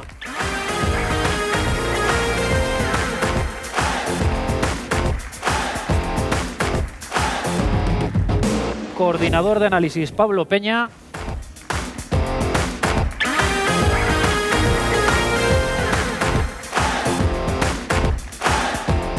Y psicólogo Javier López Vallejo.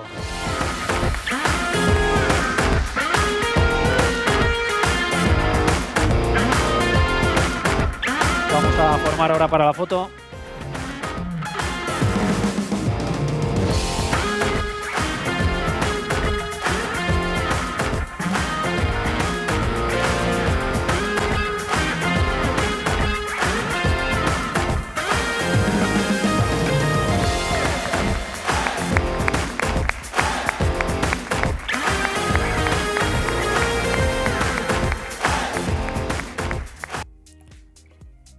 La presentación de Luis de la Fuente ya estaba presentando todo el equipo técnico en vivo y en directo. Lo estamos viviendo aquí en, en Radio Benidorm, en aire fresco deportivo. Nosotros seguimos con el programa, estaremos pendientes de ello.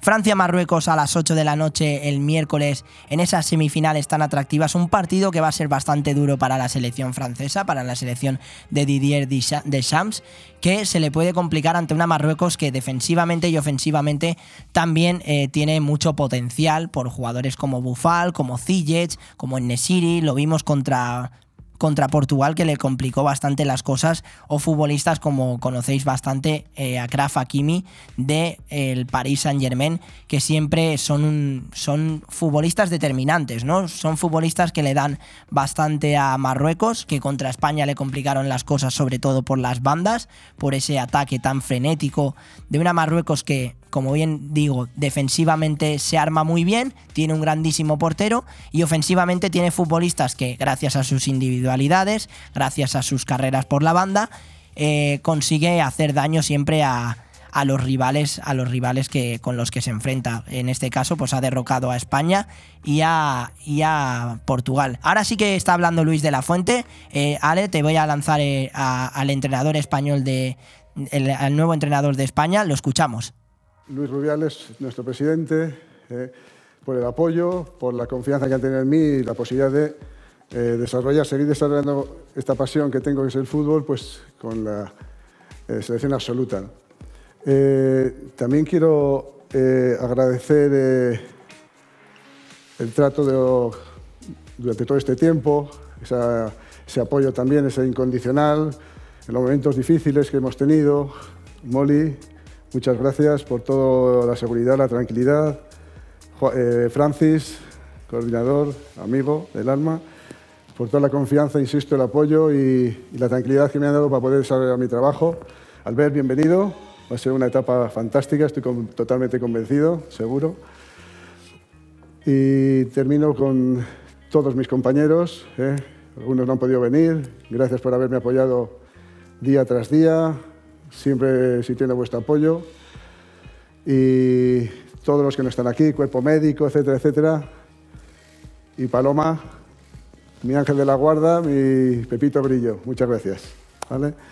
Así que gracias a todos y espero, y por supuesto, permitidme que he dejado y quiero tener un reconocimiento y también, por supuesto, primero a su labor, al dar valor y poner en valor el gran trabajo realizado por nuestro anterior seleccionador, Luis Enrique, y por el trato que he tenido con él, que me ha permitido tener una relación magnífica con él, muy cercana. Y bueno, pues eh, también le, agradezco mucho esa, esa, posibilidad. Así que ya creo que no me he dejado a nadie y si me he dejado que me, me disculpen, pero ya estoy dispuesto, no hay prisa, voy a estar todo el tiempo que consideréis oportuno. Intentaré ser breve en las respuestas, sin alguna tengo que extenderme un poco más, disculpadme, pero estoy aquí a vuestra entera y total disposición. Gracias, seleccionador. Vamos ya con el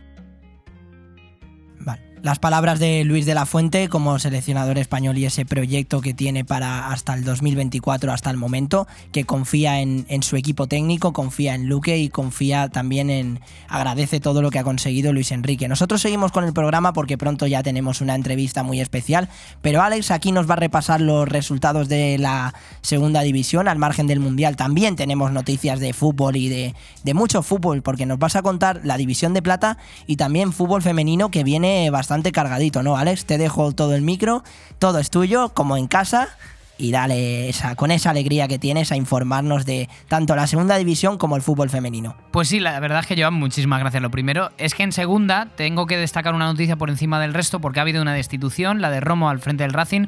Una nueva derrota del equipo cántabro ante el Mirandés ha propiciado que el entrenador ya no sea técnico del equipo cántabro. Pero además ha habido más resultados y es que el Ibiza empató uno con el Málaga, el Sporting de Gijón empató en casa 0 contra el Cartagena, la Ponfe ganó 1-0 en el Toralina al Lugo, el Eibar ganó también por el mismo resultado 1-0 al Oviedo, el Granada también 1-0. Madre mía, esta jornada parece todo 1-0. Sí, sí, la verdad que- monotonía, como diría Shakira.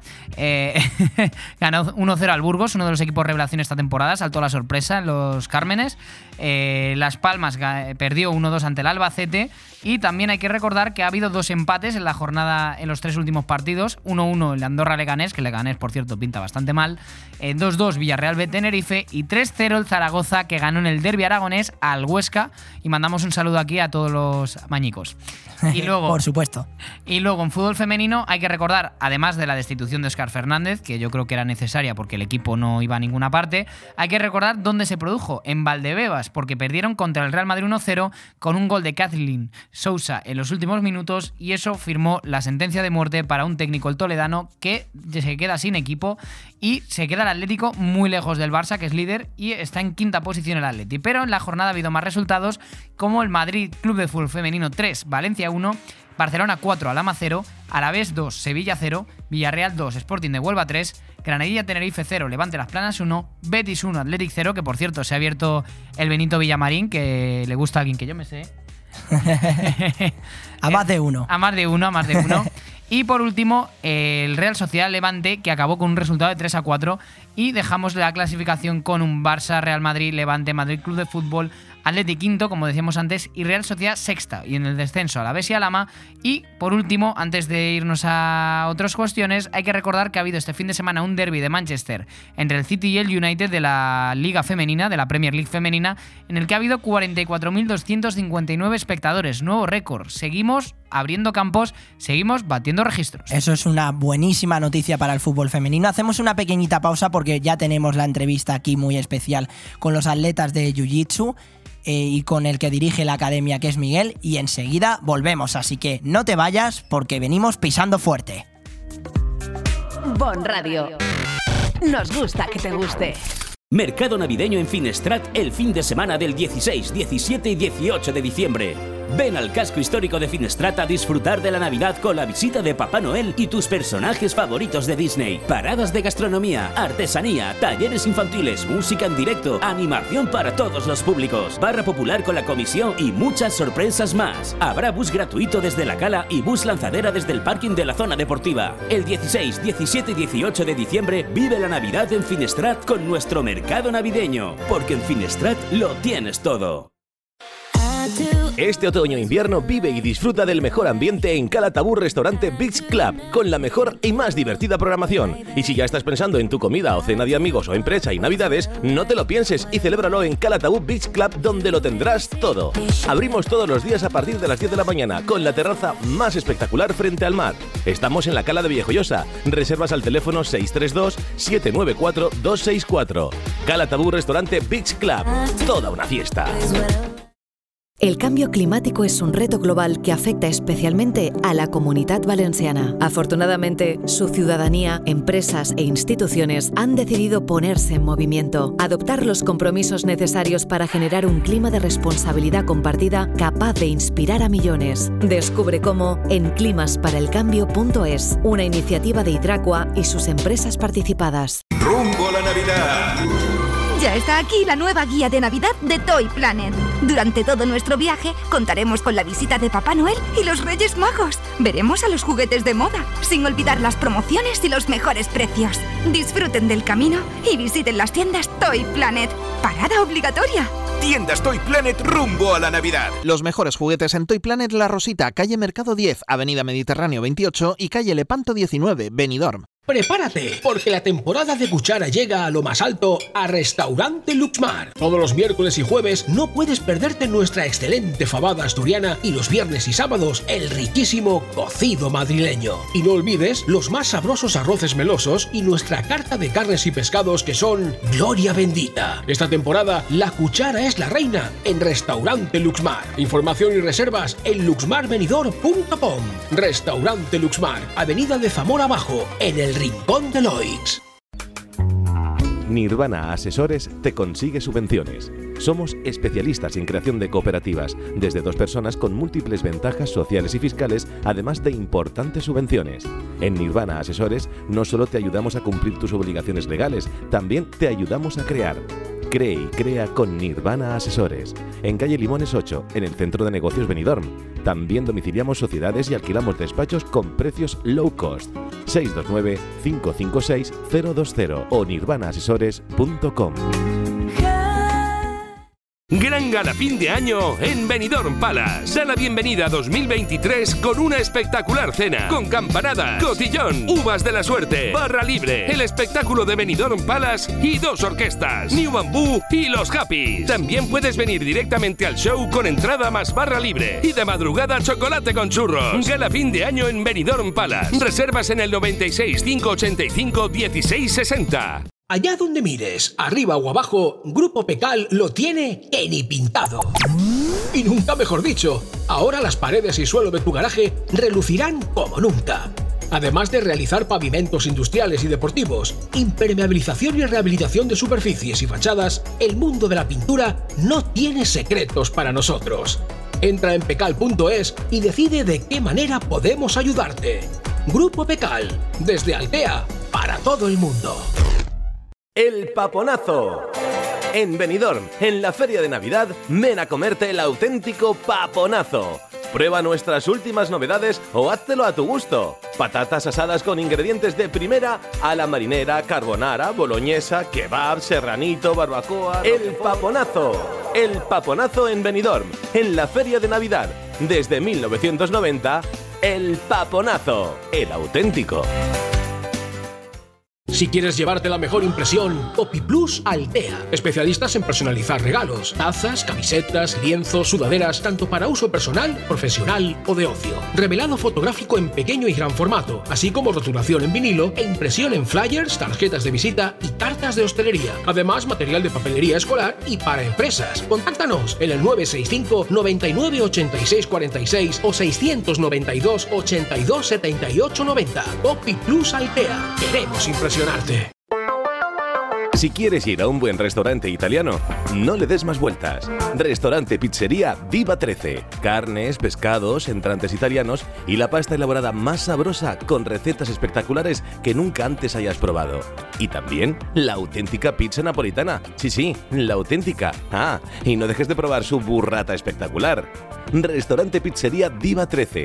El sabor de Italia en la calle Alameda. Benidorm. Si has tenido un golpe, no pasa nada. Ven a Taller Multimarca Eurorepar Pérez Pascual, tu taller de confianza en Benidorm y la Marina Baixa. Además, al reparar tu vehículo con nosotros podrás disfrutar de vehículo de cortesía sin coste. Y aún hay más. Durante este mes, en Taller Eurorepar Pérez Pascual, reparamos tu vehículo en 24 horas o gratis. Consulta las condiciones de esta promoción. Pérez Pascual Eurorepar, artesanos de la automoción. Visítanos en Avenida Alfonso Puchares 25, Benidorm. ¿Te gusta llegar a tiempo a tu destino? ¿Volver a casa tan cómodo y seguro como si fueras tú mismo el que conduces? Radio Taxi Benidorm. El mejor servicio a tu entera disposición. Descárgate nuestra aplicación Pide Taxi para el móvil y solicita un taxi de la manera más fácil. Visita nuestra web radiotaxibenidorm.com. Radio Taxi Benidorm 96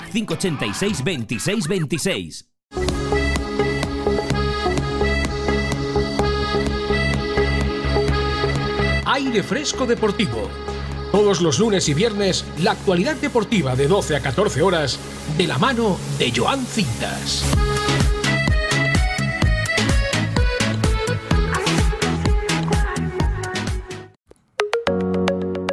Bueno, y hoy tenemos una entrevista muy especial, como os comentaba al principio del programa, estamos aquí con Miguel, estamos con Cayo Rodríguez, que ahora nos van a contar un poco todo. Lo primero, muy buenas y que espero que disfrutéis de, de aquí, de Bomb Radio Benidorm. Muchas gracias. Seguro que, seguro que vamos a disfrutar un montón con vosotros. Muchísimas Claro que sí. gracias. Miguel, que es el dueño de la academia, yo quiero que nos cuentes un poco desde cuándo, cuánto tiempo llevas con esa academia, cómo es para ti formar a, a este tipo de deportistas, cómo es para ti eso. Bueno, pues nosotros en la academia como tal, eh, en, en físico, llevamos ah, eh, un año exactamente, ¿vale? Sí. Eh, lo que iniciamos el proyecto hace tres años. El proyecto se inició como un juego, ¿no? Se inició en el jardín de, de mi casa, empezamos dando clases poco a poco, no a nivel profesional, pero poco a poco se, se fue profesionalizando, ¿vale? Este último año eh, decidimos traer a Cayo Rodríguez, que, que es profesor principal de la academia, Mm. y ahora el último mes se incorporó Lawrence Weber, eh, Bebesao de apodo, competidor de alto nivel, competidor internacional, con proyección para ser campeón mundial. Entonces, eh, bueno, nosotros ahora mismo somos un club que pasamos de ser un club eh, de un sueño, de un juego, a un club muy profesional, Mm. básicamente. Pues sí, la verdad que bastante interesante lo del el proyecto y la, y la academia para formar a, atletas de este, de este tipo, a deportistas de este tipo. Cayo Rodríguez, muy buenas. Lo primero, encantado de, de que vengas, es un auténtico placer.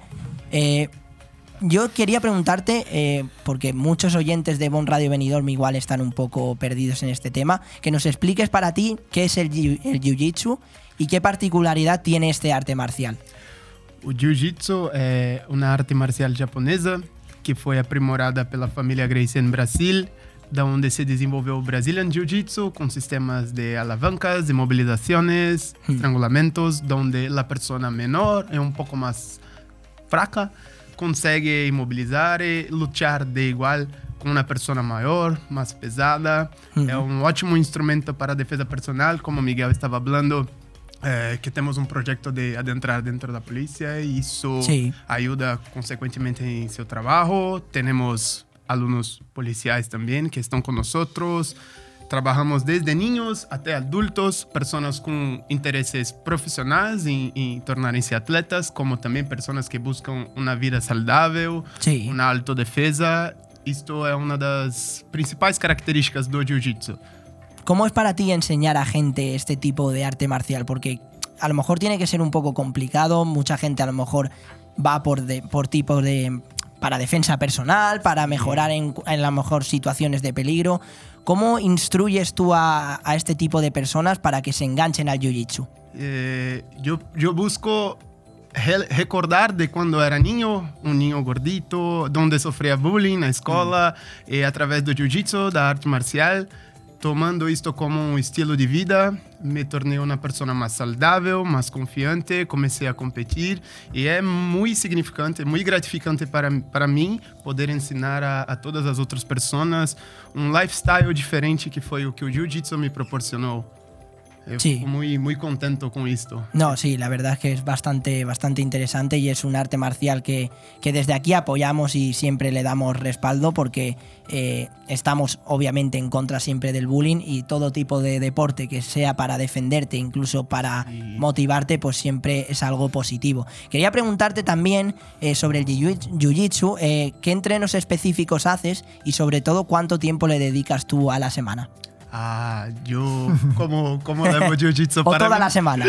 Como levo jiu-jitsu para minha vida? Há 15 anos, já sou praticante há 15 anos, ensino há cerca de uns 8 ou 9 anos, então de 4 a 6 horas por dia dentro do tatame. Dentro do tatame mais, mas treinando de 4 a 6 horas por dia, num, num contexto geral, para me preparar para as competições. Hmm. Desta maneira, sigo desta, aço desta maneira. No, sí, la verdad que le dedicas bastante tiempo y eso Sí, sí, tiene... sí. É, é minha profissão. Levo jiu-jitsu como mi trabalho. É meu trabalho. Então, foi o jiu-jitsu que me trouxe até aqui, que, que me tirou do meu país. Então, levo muito a sério e me considero um, como um atleta profissional. Pelo facto de viver da Claro, porque tú estuviste también, en- o sea, vienes de Brasil, de, eh, te marchaste a- también a Portugal. ¿Cómo fue ese cambio de Brasil a Portugal y luego también aquí en España para ti? Foi através de, de uma amizade que eu tinha em jiu-jitsu, onde uma pessoa muito, muito próxima minha começou com um projeto de montar uma escola. Ele necessitava de ajuda e disse que gostaria que eu estivesse adentro deste projeto. E segui trabalhando, dando classes em Portugal. Conheci algumas outras pessoas dentro da Grace Barra. E com isso, através do, de uma pessoa da Vitor Estima, na verdade, Marcos Estima, comecei a treinar com Victor. E através de Marcos conheci Miguel, que também estava com um projeto novo de trazer uma pessoa para assumir as classes de seu clube. Então, através do Marcos conheci Miguel, nos conectamos, conversamos, hablamos bem, senti uma boa energia. Ele me fez uma proposta de vir para cá e estar à frente do clube. E decidi vir para arriscar novamente. Pues sí. Cambio. Pues la Para verdad que experimentar, ¿no? para eso es lo mejor que uno puede hacer siempre, cambios, proponerse nuevos retos, Eh, experimentar en diferentes lugares. Exato, sempre visando e buscar um crescimento personal e profissional. Peço desculpa pelo meu portunhol, estou aqui solo há três meses, então estou Ah, sin tentando- problema, hombre. Te defiendes bastante bien, ¿eh? Lo tengo que reconocer que te defiendes bastante bien. Muchas Antes de que te gracias. pregunte, Alex, quería, porque me entra mucho la curiosidad en este deporte del jiu-jitsu, el tema de, aparte de la nutrición que llevas, a lo mejor, a lo mejor llevas una nutrición específica, el tema del el aspecto psicológico, ¿no? Porque tiene que ser un deporte que ayuda mucho en cuanto a la mente también, pero que tú tienes que estar muy preparado mentalmente para meterte en este tipo de arte marcial, ¿no? Creio que sim, porque o, na verdade o jiu-jitsu ele te ajuda a ter um controle muito maior, muito melhor sobre sua cabeça, sobre suas emoções, porque quando adentramos dentro deste desporto, passamos por situações às vezes um pouco desconfortáveis e o jiu-jitsu nos ensina a como lidar com situações fora da zo- nossa zona de conforto. Então é algo muito Eu sou suspeito para falar, eh, já entreno há muito tempo, me gusta muito, tenho uma paixão enorme pelo jiu-jitsu. Então, acabo me tornando suspeito para hablar sobre isso. Te entiendo perfectamente. Bueno, hablando también un poco con Miguel, hablando del tema de la academia, también quería preguntarte eh, que nos cuentes un poco para aquellos que no lo saben, la Academia Brazilian Grace, eh, cómo son las instalaciones, el- las horas que hay establecidas, los tipos de dietas y las restricciones que tenéis ahí. Vale, muy bien. Eh, en principio los horarios, nosotros abrimos desde las 8 de la mañana hasta las 11 aproximadamente, que esas horas son dedicadas todas a Jiu-Jitsu brasileño. y a partir de las 11 tenemos otras actividades, como puede ser pilates, zumba, un poco dedicado a- al sector más femenino, ¿vale? Que no quiere decir que Jiu-Jitsu tenemos muchas chicas dentro de- del sector femenino y a todas las edades. De hecho, nuestro, nuestro lema en el equipo es Jiu-Jitsu para todo. Tenemos atletas desde 70 años hasta atletas de 4 años. Con esto quiero decir que cualquier persona que quiera mantener una forma física o quiera aprender a defenderse puede, puede realizar nuestro deporte. No solamente es deporte de competición. Nosotros tenemos una sección que sí que es deporte de competición porque tenemos la suerte o, las- o la, ca- o la coincidencia que se dio de que vinieron atletas de, de competición, entonces tenemos esa parte. Pero el grueso del equipo es más gente que quiere pasar, eh, aprender un poco de defensa personal, pasar el tiempo, etcétera, etcétera. Y bueno, en- referente a las instalaciones, las instalaciones tenemos 70 metros de, de tatami, eh, 70, 70 metros cuadrados, eh, aseos femeninos, aseos Ujú. masculinos, Claro. una zona para café, es decir, una pequeñita tienda de, de ropa de jiu-jitsu, etcétera, etcétera. En fin, eh, lo que es un gimnasio Lo que es un gimnasio. Exacto. Exacto. Bueno, yo sé que tú conoces muy bien a Roberto, hoy no ha podido venir aquí, pero me acaba de escribir y me ha dicho que le disculpemos por su ausencia y que dice que te verá en el tatami. Yo ya eso Encantado. os dejo a vosotros. Yo ¿eh? para mí sería un placer tenerlo allí. bueno, ahora Alex creo que quiere preguntaros algo. Muy buenas a los dos. Sí, eh, yo tengo mucha curiosidad porque el Jiu-Jitsu, eh, como las artes marciales, es un deporte en el que el contacto está en primera línea. Al final es un deporte en el que entrando, en, entran dos deportistas y compiten entre sí. Quería saber, eh, desde vuestro punto de vista, cómo os ha afectado también, conocer desde vuestra perspectiva, cómo os ha afectado un tema tan delicado como ha sido la pandemia del COVID, porque claro, eso ha paralizado absolutamente todo, y cómo os ha afectado también a nivel psicológico, porque claro, no es fácil eh, que de repente encerraros eh, tres meses en casa. Vale, a ver, nosotros eh, pertenecemos a, como bien sabéis, al club eh, Gris Ibarra, ¿vale? Nosotros somos Gris Ibarra Benidorm, pero Gris Ibarra es una eh, infraestructura mundial, es una franquicia. Hay más de mil academias a nivel mundial, todo está bien estructurado.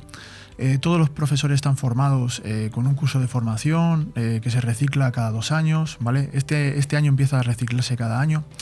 Y cuando vino el problema de la pandemia, eh, como viene siendo habitual, no se quedó atrás el, el equipo y lo primero que fueron fue implantar un- una forma de trabajo, ¿vale? Es cierto que el Jiu-Jitsu necesita contacto, lo requiere. Entonces, la forma de trabajo que se vino haciendo en todas las academias es que las parejas nunca se rompían. Es decir, esas dos personas que trabajaban juntas siempre estaban trabajando con mascarilla y en misma pareja, ¿vale? Y en un, en un espacio de separación suficiente. ¿Es suficiente? ¿Qué quiere decir esto? Pues si tienes un acceso para 10 personas, pues ese es el acceso que tienes. No pueden entrar más personas y con las restricciones que mandaba el Estado, con las restricciones que mandaba Sanidad y todo lo que era necesario, el espacio con ventilación. En- De hecho, nosotros compramos, eh, eh, no recuerdo el nombre, el- los aparatos que recogían las, las esporas que pudiera tener el, el COVID. y, en fin, trabajamos con toda la máxima seguridad que era dentro de lo, de lo posible. Y cuando nos cerraron, pues tuvimos la suerte de que todavía no estábamos eh, montados 100%. Entonces no lo, no lo vivimos eh, como una cosa mala para nosotros. Ya. No, es verdad que cuando hay una situación así de la pandemia, pues se complica bastante, pero conseguir seguir hacia adelante, pues es un, tiene muchísimo mérito y, y la verdad que desde aquí, pues mi enhorabuena por eso. Yo, para terminar, quería hacerle dos preguntas a, a Cayo. Eh, ¿Qué es para ti un profesor que se llama Guillerme Giboati? Giovati, perdón, perdón por No mi pronunciación a veces cuesta un poco. Y también quería preguntarte en el tema de cinturones, porque yo, por ejemplo, de más pequeño sí que he llegado a hacer taekwondo y lo máximo que he llegado, pues creo que ha sido blanco-amarillo, tampoco he llegado a mucho más nivel. ¿Qué supone para ti llegar hasta el cinturón negro? Nada más y nada menos. Sí, vamos lá. Para respondiendo a primeira pergunta. Sí. Guilherme Gobati é mais do que um padre para mim, é uma pessoa muito importante na minha vida. Eh, creo que nosotros, profesores, tenemos una conexión muy grande con nuestro- nuestros alumnos. Entonces, o Guilherme foi para mí y es até hoy un, un padre Claro. que pe- a- acompañó mi fase de niño para adolescente, adulto. Entonces, digamos que hoy para mí eh, siempre será una de las personas más importantes de mi vida. É, e o mérito de ter alcançado o cinturão negro na- é, é uma realização muito grande, é como se fosse uma faculdade. Mucho trabajo. Muito trabalho, muitas lesões, três Claro. cirurgias já nas rodilhas. Então, é como se fosse um diploma, uma gratificação por todo o esforço passado em- ao longo de todo o caminho, de todo o processo. ¿Fue para ti muy difícil el tema de esas lesiones en la rodilla? O- Sí, porque eu era jovem, tinha 19 anos quando sofri minha primeira lesão mais grave, que tive que passar por uma cirurgia. E logo após um ano e meio, tive que passar por outra, seis meses depois por outra. Então, foram momentos delicados, mas que me fizeram criar uma resiliência que dentro do jiu-jitsu aprendemos a ter. Às vezes, vamos treinar, nos colocamos em situações difíceis, Pero no dia seguinte estamos lá novamente para tentar combater esta situação e vamos levando isso como um incentivo para a vida, para encararmos problemas personales que temos fora do tatame. Claro, en, estos momentos tan delicados como pueden ser estas lesiones de rodilla y cuando se repiten es cuando más fuerte tienes que ser Exacto, y creo. tiene muchísimo mérito porque estar a lo mejor mucho tiempo fuera de, de los tatamis puede ser algo hasta duro psicológicamente. Por eso antes te he hecho la pregunta de, de sí. psicológicamente, que creo que es un deporte que hay que estar preparado tanto en las buenas situaciones como en las malas y tiene muchísimo mérito. Nada, Muchas muchísimas gracias, por venir, vosotros. por los regalos, la verdad que estáis invitados a venir cuando queráis. eh, Muchísimas gracias. Porque esta es vuestra casa, Bon Radio Venidor. Eh, ha sido un verdadero placer, Miguel, ha sido un verdadero placer, Cayo. Para nosotros también. Y cuando queráis, cuando nosotros saquemos camisetas de Bomb Radio Venidor, que ya creo que falta poquito, vamos, los primeros en daroslas sois vosotros. Muchísimas gracias. Muchísimas gracias. Un auténtico placer y muchas gracias por todo. gracias. Gracias a nosotros. Bon Radio. Nos gusta que te guste. En Clínica Dental La Higuera seguimos ofreciendo los mejores tratamientos personalizados para tu salud y estética dental. Seguimos teniendo la mejor odontología preventiva e infantil, ortodoncia, implantología, estética dental. Seguimos mejorando y por eso lo hacemos desde nuestras nuevas y mejoradas instalaciones en la calle Venus, esquina con Tomás Ortuño de Benidorm y en el teléfono 96688 9858. Clínica Dental La Higuera, tus dentistas de confianza. En estas fechas navideñas no puede faltar algo tan tradicional que las comidas y cenas de empresa en restaurante Juan Abril. Puchero con pelotas, arroces melosos, pescados al horno a la sal, nuestros exquisitos tartars y lo que no puede faltar, los postres caseros hechos con todo el cariño. Buñuelos de calabaza, torrijas, tarta de naranja. Tenemos parking gratuito. Reservas al 96 584 37 22. Paséis del Mediterráneo 14. Altea. Restaurante Juan Abril. La cocina española de siempre.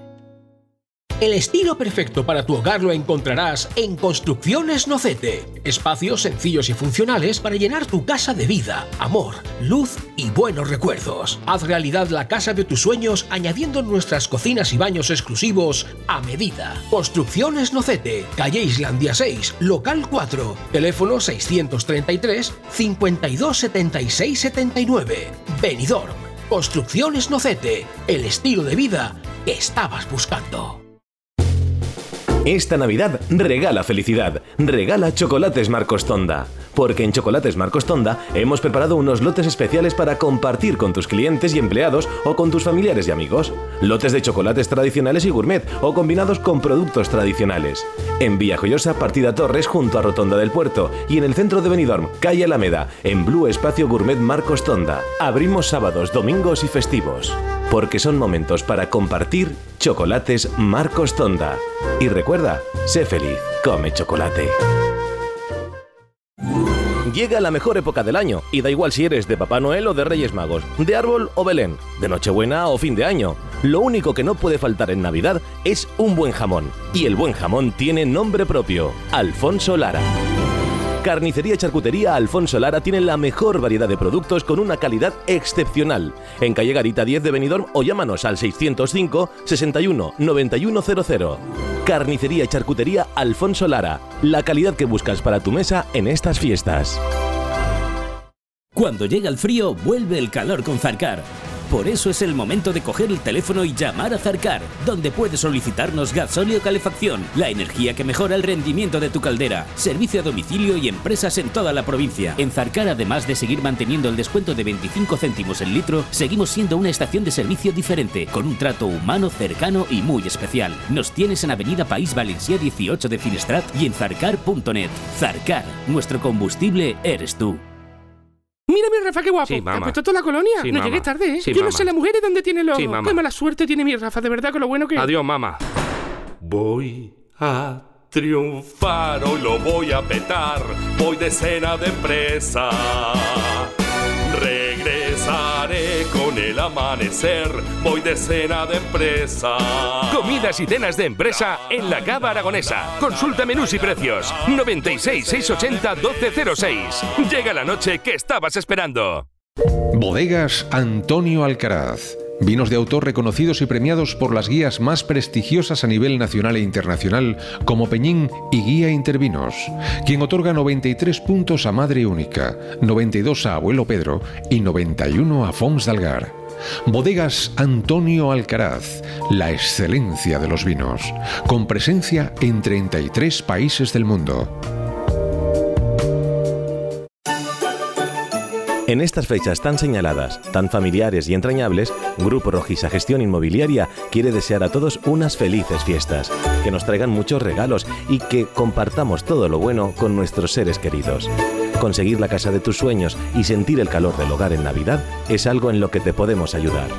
Grupo Rojisa. Feliz Navidad.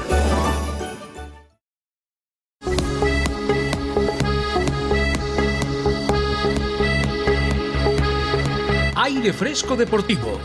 Todos los lunes y viernes, la actualidad deportiva de 12 a 14 horas, de la mano de Joan Cintas.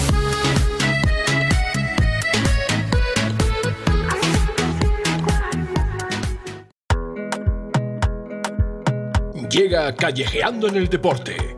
Las historias más desconocidas en los rincones menos esperados. Contado por Joan Cintas Rodríguez. puts Vamos con Callejeando en el Deporte. Lo primero, muchísimas gracias tanto a Miguel como a Cayo porque se han portado genial. Esta va a ser siempre su casa. Nos han traído y todo unas camisetas, Alex. La verdad que hoy está siendo un lunes de empezar con energía, la verdad. Y la gente, yo no sé qué hace, pero tiene que estar aquí conectada con nosotros. Efectivamente, si no vamos a tener que ir a sus casas para que nos escuchen, porque de verdad está siendo un auténtico programón. Vamos a recordar el número, ¿no? Yo Venga creo que ahí, ya te lo pide el cuerpo un poquito el Hombre, numerito claro de sí. teléfono. Te lo miro y te lo digo. Apunta. 660-639-171 para que nos enviéis lo que queráis, claro que sí, en aire fresco deportivo, los lunes y los viernes de 12 a 2 y de 9 a 11, el mejor programa de la actualidad deportiva y vamos enseguida con Callejeando en el Deporte, pero Alex te va a decir el numerito de teléfono con esa alegría que le nace en el cuerpo. Hombre, por supuesto, porque recordad, cualquier cosa, cualquier sugerencia, cualquier mensaje, cualquier mensaje contra Rubiales, de la Fuente, cualquier personaje, el que se os ocurra, por favor, decírnoslo además del número que ha dicho Lo Joan. decimos a la vez, el, el- el mío, ¿te lo sabes bien? Eh, no, Seis- ese- a ver, ¿No te lo sabes bien? Lo decimos a la vez, el Venga. 660-639-171. ¿Se te queda, no? Sí. Venga, lo decimos a la vez, hacemos el coro. Una, dos y tres. 660-639-171. ¡Claro que sí! Alegría, y ahora sí, callejeando en el deporte. Como siempre, os traigo historias muy interesantes, pero en esta vez, como Marcos no va a poder entrar con nosotros a hablar de baloncesto, vamos a hablar un poco del baloncesto español, que puede aumentar su lista de jugadores en la NBA en un futuro muy cercano. Y es que según, según Jonathan Givoni, uno de los grandes especialistas en promesas con dirección Estados Unidos, Izan Almansa, de 17 años y 2,7 metros, apunta a primera ronda del draft en el año 2024. El ala pívot se convertiría así en el decimonoveno español de siempre en la mejor liga del mundo. El murciano fue el gran protagonista en el baloncesto de formación el pasado verano. Disputó dos torneos, el Mundial Sub-17 y el Europeo Sub-18, donde cosechó una plata y un oro, respectivamente. En ambos, además, fue el MVP del torneo. El primero, el Intercontinental, fue una enorme sorpresa y algo polémico. Almansa en 12,1 puntos y 11,9 rebotes para 20,1 de valoración media. Obtuvo el galardón a pesar de la derrota de la selección en la final del Martín Carpena frente a Estados Unidos, el gran coloso de la categoría de, con 5 oros en los 5 torneos disputados desde 2010. Se convirtió en el primer no, estanudien- no estadounidense en alzarse con ese premio y se unió a la lista llena de NBA como Bradley Bill, Colin Sexton y Jalen Green, número 2 del draft de 2021. Esto ha sido Callejeando en el Deporte y ahora vamos con Deporte Local. Hablamos del balonmano de Benidorm, hablamos de esa victoria de la Nucía, hacemos una pequeñita pausa y vamos con más deporte local y este final de este programón que está siendo una auténtica locura con esa entrevista que hemos tenido. Aquí en Bomb Radio Benidorm, no te vayas. Bon Radio. Nos gusta que te guste. ¿Echas de menos el mar? Disfruta del Mediterráneo en tu mesa con el vino blanco Marina Alta de Bodegas Bocopa. Marina Alta es ideal para acompañar tus aperitivos, arroces y pescados. Búscalo en tu establecimiento o restaurante más cercano. Abre un Marina Alta y descorcha la felicidad.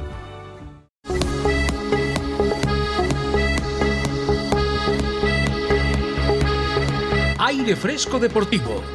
Todos los lunes y viernes, la actualidad deportiva de 12 a 14 horas, de la mano de Joan Cintas.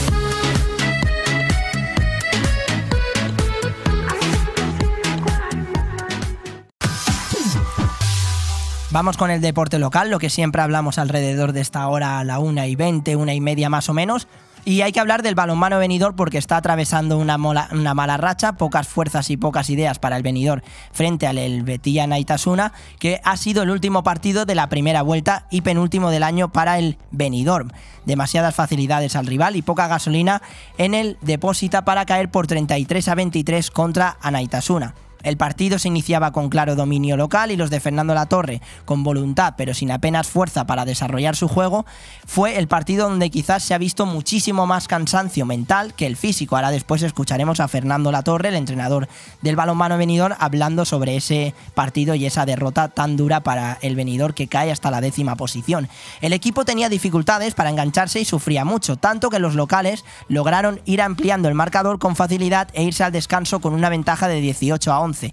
No mejoraban las cosas en el reinicio y pese a tímidas reacciones del venidor, los pamplonicas tenían el control del electrónico y se movían muy a gusto con un intercambio de goles que les permitía mantener buenas rentas a su favor. El paso de los minutos no hacía sino que acrecentar el cansancio y el aumento de muchos errores que darían un resultado muy abultado de 33 a 23 para los locales. Yo me acuerdo cuando estuve cubriendo el balonmano venidor contra el Barcelona, también cayeron con un resultado bastante abultado, pero es verdad que era un rival como el Barcelona, el Anaitasuna también es un rival complicado, pero que no puede eh, ganarte con tanta facilidad y con tanta ventaja. Pero al venidor se le está notando mucho, como bien repito y digo, el cansancio de eh, Europa y porque no ha conseguido pasar en la siguiente ronda en la Copa. Si no, sería eh, pues un, un claro cansancio para un venidor que ahora hablaremos de que mañana tiene un partido vital en Europa si quiere seguir soñando con pasar a la siguiente fase. una pena el resultado en ese marcador final, que no refleja tampoco la realidad de un partido ni de un equipo que ya está con las fuerzas bastante bajas y que el siguiente partido será mañana a las 7 menos cuarto contra el Pauk Handball en Europa, en el Palau de Lilla de Benidorm aquí, correspondiente a la Europa League, lo que se conoce como la Europa League. Vamos a escuchar a Fernando Latorre hablando sobre el partido contra Anaitasuna, en esa crónica de, que siempre nos envían y que yo les agradezco bastante. Escuchamos al entrenador del balonmano Benidorm hablando sobre esa derrota tan dura contra la Anaitasuna. Bueno, eh, partido mm, fastidiados por, no haber podido por no haber podido competir, no, hemos estado a la altura, nos vamos dolidos sobre todo por, eso. Eh, ahora se, está claro que se nos está notando mucho el cansancio, la acumulación de partidos y bueno, nos vamos, nos vamos dolidos por esta derrota abultada, lo sentimos mucho, sobre todo por los aficionados, que, incluso hoy habían algunos en la grada. Eh, de no haber podido dar nuestra mejor versión. No nos queda otra que, seguir, seguir luchando para, para, el martes tenemos eh, la última batalla y a partir de ahí pues descansar y recuperarnos porque nos espera una segunda vuelta larga y, y decisiva y vamos a tener que estar a tope. Fernando Latorre que también hablaba de ese partido que tienen mañana contra el Pau Humboldt Ice, que este equipo va segundo en el grupo con 6 puntos, el primero es el Flensburg con 8 y el Benidorm es colista con 2 puntos por detrás del Ferenbaros, el Balus y el Istats. Hablando de otros deportes, tenemos que hablar del fútbol, tenemos que hablar de esa victoria balsámica para la Nucía contra la Real Sociedad B, 2 a 3, con goles de Martín y José Marraigal. Martín marcó un doblete. Y por parte de la Real Sociedad, eh, B, Javi Martín y Jorge Aguirre. La Nucía que gracias a esta victoria consigue salir, de, consigue salir del descenso, se coloca en la posición decimoprimero. En esta, en la, en la primera ref, siempre pasa lo mismo, de que puedes estar a tres puntos de los playoffs de ascenso y también están a tres puntos, bueno, en este caso están a cuatro puntos de caer en la zona de descenso. En cuestión de partidos, en cuestión de victorias, derrotas y empates, cambia muchísimo siempre la clasificación en una competición tan difícil para la Nucía que ha conseguido, que consiguió el año pasado ascender a esta categoría. Tiene un calendario bastante complicado la Nucía ya lo recordé el, el, pasado, el pasado viernes, porque el siguiente encuentro es contra el Logroñés fuera de casa y después tiene ese partido copero contra Las Palmas el 22 de diciembre a las 9 de la noche. Luego ya hay que irse hasta el 8 de enero cuando juega contra el Alcoyano a las 7 de la tarde y tiene una salida bastante complicada el 15 de enero contra el Barça Athletic, es decir, contra el Barça B. Más resultados del fútbol de, en cuanto a las categorías que siempre mencionamos aquí. Eh, siempre hablamos de un club que es amigo, aunque no sea de la comarca, de la comunidad, que es el Atlético Paso, que consiguió ganar 0-1 contra el Montijo, el equipo de La Palma, eh, que consigue una victoria bastante importante para conseguir salir al paso de, esa zona de descenso. Un equipo que en la Copa del Rey está haciendo, está haciendo historia y se enfrenta nada más y nada menos que contra el español en la siguiente ronda. Y desde aquí les deseamos muchísima suerte. El Hércules que ganó 3-1 al Deportivo Aragón el Racing Club de Fútbol Benidorm que vuelve con esa buena racha de victorias y ganó 2 a 0 contra el Benferri y el Calpe que empató fuera de casa contra el Ontiñente. El viernes ya hablaremos de esa previa de los siguientes partidos de estos equipos. Como siempre repasamos toda la información que nos trae Jaume Pérez y que desde aquí se lo agradezco, algunos de los resultados de balonmano de la comarca de este fin de semana, porque aquí también le queremos dar siempre voz al deporte local. En Primera Nacional, en el grupo E, el filial del balonmano venidor esta jornada perdió 32 a 25 en Algemesí, en Algemesí. Adrián Santamaría metió 6 goles y los de Benidorm ahora mismo van terceros. En División de Honor de Plata femenino, en el grupo C, tenemos al venidor que esta jornada empataron a 26 en La Roca con 8 goles de María Pilar López. Las de Benidorm ahora mismo van novenas. Y en el juvenil del Servigroup Benidorm perdió 21 a 39 frente al Petrel y el mejor jugador venidormense fue Eric Gavilán con 9 goles y los de Benidorm siguen siendo colistas con un partido ganado de 10 jugados. Esto en cuanto a las noticias del, del, deporte local, del fútbol, que siempre le damos ese protagonismo tanto al fútbol como al balonmano, como también hablaremos el viernes del voleibol y de, de, esos partidos porque tanto el equipo masculino como el equipo femenino están en muy buena racha. El equipo masculino, como bien sabéis, es líder pese a la última derrota que tuvo la pasada jornada. Y el equipo femenino también está muy alto en la clasificación, son terceras las chicas y sueñan con entrar en esa Copa Príncipe por parte de la categoría masculina como en esa Copa Princesa por parte de las chicas eh, que se disputa a primeros de enero. Nada, hacemos una pequeñita pausa. Yo no quiero que te vayas porque viene lo mejor del programa, viene esa anécdota del día, viene ese MVP de la jornada. Luego debatiremos un poquito que nos hemos quedado sueltos con el Francia-Marruecos y no nos hemos tirado a la piscina y nos tenemos que tirar bien tirados, ¿sales? Que yo sé que tú estás deseando. ¿De cabeza o de bomba? ¿Tú quieres más? Pues yo de bomba, la verdad. ¡Bomba! Como la radio, Radio Bomb, Bomb Radio, venidor. Claro que sí. Aire fresco deportivo. Una pequeñita pausa, te pido que no te vayas. Alex, si tienes chocolatito, te lo podías lanzar, ¿eh? Yo te digo un trocito dos, ahora te lo lanzas, claro que sí. En lo que me, nos tomamos aquí el chocolate, Alex y yo, eh, vamos enseguida con anécdota del día. Pausa y volvemos. Bon Radio. Nos gusta que te guste. Mercado navideño en Finestrat el fin de semana del 16, 17 y 18 de diciembre. Ven al casco histórico de Finestrat a disfrutar de la Navidad con la visita de Papá Noel y tus personajes favoritos de Disney. Paradas de gastronomía, artesanía, talleres infantiles, música en directo, animación para todos los públicos, barra popular con la comisión y muchas sorpresas más. Habrá bus gratuito desde la cala y bus lanzadera desde el parking de la zona deportiva. El 16, 17 y 18 de diciembre vive la Navidad en Finestrat con nuestro mercado navideño, porque en Finestrat lo tienes todo.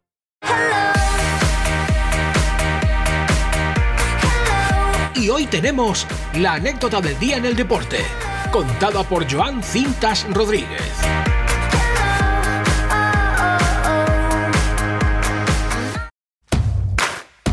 Vamos con la anécdota del día. Además, me la enseñó ayer Alex y a mí me sorprendió bastante.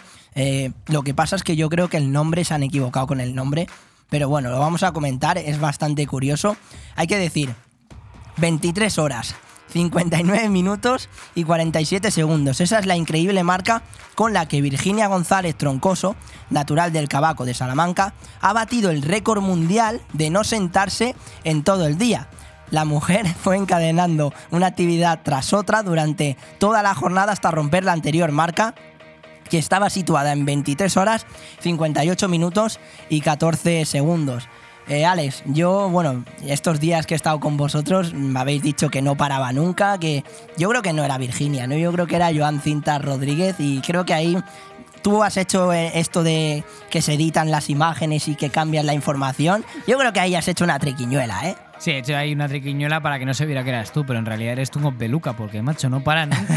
te decimos 20 millones de veces que descanses, que te sientes, que queremos comer contigo, pero es que no paras, ¿eh? Chico, eres un guindilla, un culo inquieto. Yo que soy un 24-7 activo tengo que estar, 24-7 te activo. veo, ya. Luego mis padres no se lo creen, ¿eh? Yo, yo creo que hay, que hay que darles un... Ahora que seguramente a lo mejor estén viendo el programa, que sepan que aquí tienen a, Joan siempre activo para, para lo que haga falta, porque claro que sí, hay que cuidar siempre a la gente que te quiere, a la gente que está ahí, que te apoya, como Alex y como Ana, que son dos personas maravillosas con un grandísimo corazón y que me habéis ayudado un montón, me dais vida siempre y yo lo voy a decir aquí públicamente porque os lo merecéis. Pero bueno, hablando de la anécdota del día, una española que bate el récord mundial de no sentarse todo el día. O sea, acabaría con las piernas y yo creo que esas 23 horas que estuvo, o sea, un día entero, luego al día siguiente estaría 23 horas, pero en la cama. No, no, descansando dos días seguidos, porque vamos, casi 24 horas del tirón sin, eh, sin dejar de hacer cosas. Ojo, como diría Rajoy, me gusta esta gente porque hacen cosas. Hacen cosas, hacen cosas. Y yo me sé de otro que tampoco, tam- también estaría 23 horas, 59 minutos y 47 segundos. Y es el técnico que tengo aquí enfrente, que, que sé que siempre no para y que está activo. Que a ver cuando te sacas un tiempo y nos tomamos algo que ya hace tiempo que, que ya... Hoy, pues mira, pues mira, lo veo buen plan, lo veo buen plan. Nos tomamos algo tranquilamente y disfrutamos. Claro que sí, Ale. Qué bien lo haces todo. Es que eres, eres maravilloso. Yo, sinceramente, eres increíble, tío. Eres de los mejores técnicos de la historia de, de todas las radios del mundo. no, pero tiene, tiene curiosidad lo de, lo de la anécdota del día, sinceramente, me parece un dato pues bastante, no sé, curioso porque son 23 horas, sinceramente. Eh, es verdad que yo estoy mucho tiempo activo, pero, pero bueno, Virginia creo que me, creo que me supera, sinceramente. Eh, nada, vamos ahora con el MVP de la jornada. Eh, vamos a hablar también un poquito de eso, de ese Francia, Marruecos y de algunas cosas que nos hemos dejado en el tintero y debatimos un poquito de también del tema de Luis Enrique, de Luis de la Fuente, para cerrar este programa. No te vas a escapar, Alex.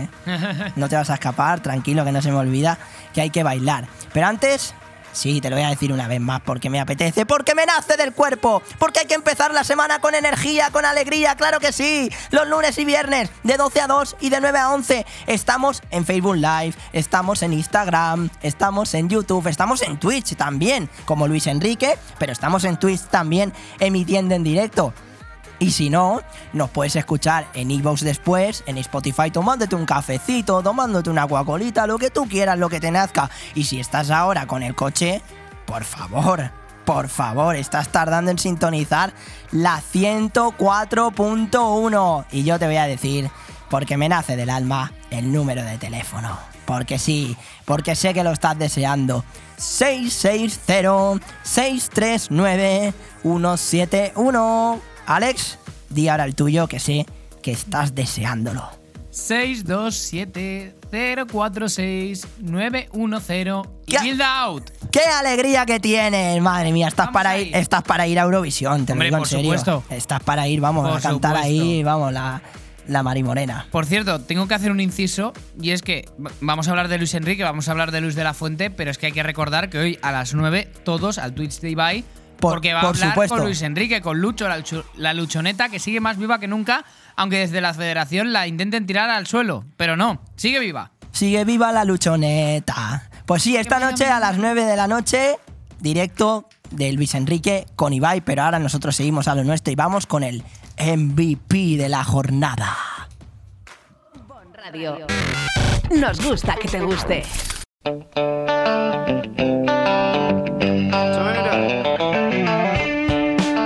Ahora, el MVP de la jornada.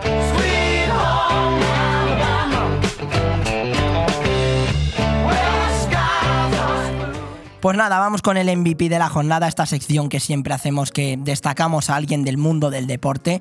Eh, podríamos haber destacado a Virginia también porque tiene mucho mérito eso de las 23 horas, pero yo quiero destacar a Topuria, el peleador hispano-griego, hispano-georgiano, que derrotó al estadounidense Bryce Mitchell por su misión en el segundo asalto. Tupuria lo ha conseguido, nadie dudaba de él. El hispano-georgiano venció al estadounidense por su misión en el segundo asalto en el UFC 282 en Las Vegas. Suma su decimocuarta victoria consecutiva y consigue posicionarse en el top 10 de la división del peso de pluma. Un hecho histórico que acerca cada vez más a Topuria a sus objetivos, traer la UFC a España y ceñirse el cinturón de campeón. Hablando de cinturones, pues aquí hemos tenido a Cayo Rodríguez que tenía, ha llegado al cinturón negro. Yo es que de pequeño hice taekwondo y llegué hasta amarillo, blanco más o menos. No está mal, no está mal. Me acuerdo incluso, como anécdota también, eh, ya sumamos MVP y anécdota del día. que en Calpe eh, pues hice una exhibición y tenía bastante apuro porque teníamos que romper una tablita, no era muy dura, de madera con la pierna. Y lo hice a la primera y me quedé flipando, Alex, sinceramente. O sea, yo tengo una patada de, de kung fu, de, vamos, de, de arte marcial. O sea, que a los entrenos que me ha dicho Cayo Rodríguez de ir y tal, yo lo voy a probar. Yo el jiu-jitsu lo voy a, lo voy a, lo voy a probar. Está el jiu-jitsu, luego está el fujitsu, ¿no? Había una cosa que era el fujitsu también, ¿no? Yo a veces me confundía, digo, no sé qué prefieres tú, Alex, si el jiu-jitsu o el fujitsu. Pero eso es más un aire acondicionado, ¿no? Bueno, no sé si quedarme con el jiu-jitsu, con el fujitsu o con el mitsubishi. El Mitsubishi también está bien, ¿eh? Sí. Yo lo veo bastante, lo veo bastante bien. El Fujitsu, el aire acondicionado, hombre, Hombre, siempre. Y ah, había bueno, un mítico anuncio de en vez de decir silencio decías fujitsu. ah, hacía, sí, era que shh, Fujitsu. Sí, sí, sí. La verdad es que, la verdad es que Alguno tiene. que otro sí que le hacía fujitsu, ¿eh? total, total. Bueno, tenemos mucho que debatir para cerrar este programa. Mm, Lo cerramos a modo de debate, pero no te vas a escapar de bailar, Alex. Y no os, vais, hombre, a, pensaba no os yo. vais a escapar de bailar. Así que. eh, Nada, tenemos que hablar antes de, de hablar de Luis Enrique, de Luis de la Fuente y de ese directo de esta noche. Tenemos que hablar de que nos, nos hemos dejado en el tintero ese Francia-Marruecos. eh, un partido bastante intenso, de hecho tú mismo lo has comentado al principio del programa, que en las calles de Francia pues veremos a ver qué es lo que pasa, esperemos que no hayan altercados. No, desde aquí, seguramente no, ¿eh? Yo no quiero ni mucho menos. desde aquí deseamos inducir, que no. No, no, ni mucho Por menos. Y esa no era ni mucho menos mi intención, ¿eh? No, por supuesto que no, pero esta es algo que puede suceder y hay que comentarlo y hay que desde luego tacharlo. Eh, ese Francia-Marruecos que yo creo que, mm, yo sinceramente creo que no van a haber sorpresas, No. creo que va a pasar Francia, creo que le va a costar más de lo que nos pensamos, creo que mm, no va a ser tan fácil para la selección de Didier Deschamps. No sé qué piensas tú, Alex, sobre eso. Pues no sé yo, ¿eh? Porque sí, bueno, viene Marruecos a un gran nivel en todo el mundial, llegando a semifinales, pero. Pero Francia yo creo que es verdad que no ha estado al 100% durante todo el torneo. Yo creo que ha estado como al 50, 60%, a medio gas. Eh, y yo creo que ya a partir de semifinales va a poner toda la carne en el asador. Y cuidado, cuidado con Francia, que es la campeona del mundo y puede tener una victoria clara. Ahora, que pase, pues ya es otro, harina de otro costal, pero creo que el partido va a estar entretenido, creo que va a ser un partido con ocasiones, porque ten en cuenta que aparte de calidad, Francia también es un equipo muy físico, que tiene mucho músculo, y ahí Marruecos yo creo que va a estar un poco más incómoda, porque no se ha encontrado con equipos tan físicos como, él, como la selección Como africana. Francia. Exacto, con lo cual, y bueno, también hay que recordar que hay un elemento diferencial en Francia que Marruecos no tiene. Uno que te gusta a ti mucho. Sí, bastante, la verdad. Uno que empieza por Kylian y acaba por Mbappé. Por Mbappé, sí. Uno de- la verdad es que, a pesar de que no me gusta por, por lo que sabéis que al Real Madrid no le ha hecho muchos gestos buenos, eh, Kylian, Kylian Mbappé me parece uno de los mejores jugadores ahora mismo del, del mundo actualmente. Está demostrando hacer un grandísimo mundial. Y, y creo que es un futbolista a seguir, eh, bueno, que ya desde hace tiempo se sabe que es un futbolista a seguir, ¿no? No, obviamente. No, obviamente, y además, pero más que Mbappé, porque ya todos presumía, presuponíamos que el del PSG iba a hacer un buen papel en este mundial, yo creo que Olivier Giroud es uno de los futbolistas más sorprendentes. Vaya francés te ha salido ahí, ¿eh? Eh, ¿has visto? Eh, très magnifique. Eh, Tres magnífico, la verdad, sí, sí, sí, lo No, tengo pero que... es verdad, pero es verdad, perdona que te... Nada, que- nada, nada. Eh, que Giroud creo que está siendo una de las grandes sorpresas. Yo creo que pocos esperaban el papel que está teniendo el delantero del Milan y que la verdad es que a mí me está gustando bastante. Y yo descubrí hace nada que era el máximo goleador de Francia igualando a Henry, ¿eh? Sí. Que yo pensaba, yo qué sé, Mbappé a este paso, eh, Griezmann, eh, pero no, Giroud. Sí, no, la verdad que un futbolista bastante destacado y que, y que está demostrando que este mundial pues está preparado para, para darle esa, ese- esa, victoria, esa victoria tan importante contra Inglaterra. Y ahora veremos a ver qué es lo que pasa en ese partido contra Marruecos. Mañana Argentina-Croacia a las 8 de la noche y Francia-Marruecos el miércoles a las 8 de la noche. Y esta noche, a las 9, hay un directo de Luis Enrique con, con Ibai Llanos. Por, cier- por cierto, sí, ahí a las 9 y por cierto, eh, nuevo seleccionador, misma turra. Porque ha habido un nombre que ha salido en la rueda de prensa de Luis de, Luis de la Fuente, iba a decir Luis Enrique. Eh, de Luis Es de la la, Fuente, ya. que es de Sevilla, que es de. que tiene. que se llama Sergio y se apellida Ramos. Eh, a ver, yo creo que puede, si me permites hacer este pequeño speech, porque Sí. es que a mí ya me está empezando a cansar que ciertos sectores de la prensa deportiva en este país, y todos sabemos a quién me refiero, empiecen a hacer campañitas a favor de que este futbolista en concreto, que, que ha sido, es y será uno de los grandes, eh, necesite a cierta gente para a dar altavoz y empezar a presionar al nuevo seleccionador para que vaya a la selección española. Para mí creo que Sergio ahí se equivoca. eh, no sé si habrá hablado con la gente, si no han hablado, pero creo que, que es un error que la prensa, cierta parte de la prensa, y lo voy a decir, el chiringuito, la sexta, eh, hagan campaña por Ramos.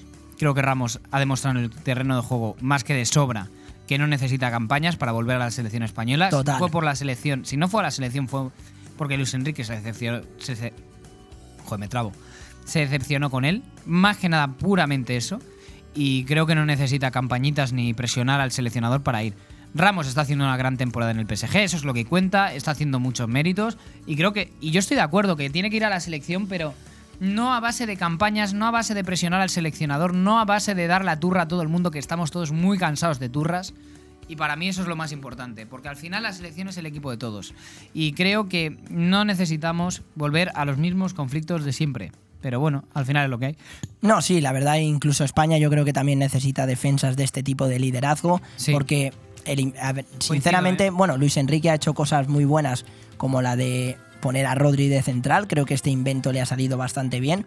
Pero luego hay otros futbolistas que no están preparados para esta selección, como Eric García o incluso el propio Pau Torres. Eso te iba a decir, Creo que Pau es un- Torres, porque el partido que jugó Pau Torres, que creo que fue contra Japón, Correcto. era terrible. O sea, parecía otro jugador distinto al que eres en el Villarreal, porque tenía unos problemas a la hora de sacar la pelota que a mí me daban mucho miedo, a mí me daba pavor.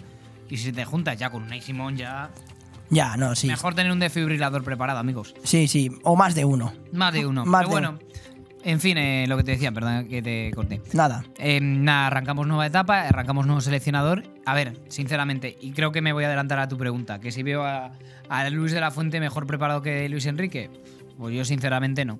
Pero claro. Yo pienso que tampoco. Es todavía pronto, no podemos juzgar a, a nadie hasta no, que no. ni mucho menos. Y Luis de la Fuente. Ha conseguido cosas, lo hemos no, sí, ha comentado conseguido aquí. muchísimas cosas y tiene mucha experiencia en el ente federativo. Que oye, que chico, eso es una. A ver, tiene muchos puntos a favor Luis de la Fuente, no me entiendas mal, y es un. No, no, no. Y es un entrenador muy preparado, pero creo que a nivel perfil no está ni de lejos a la altura de Luis Enrique, ni mucho menos. Creo que es un perfil mucho más bajo, mucho menos mediático, mucho. Y que creo que se puede adaptar bien al vestuario, porque yo creo que si es un liderazgo en el vestuario, creo que es lo más importante, más que liderazgos en las ruedas de prensa o, o en otro tipo de ámbitos, pero creo que aquí la federación no se ha aportado nada bien con Luis Enrique. Creo que las maneras de gestionar el adiós de Luis Enrique no han sido ni mucho menos las adecuadas.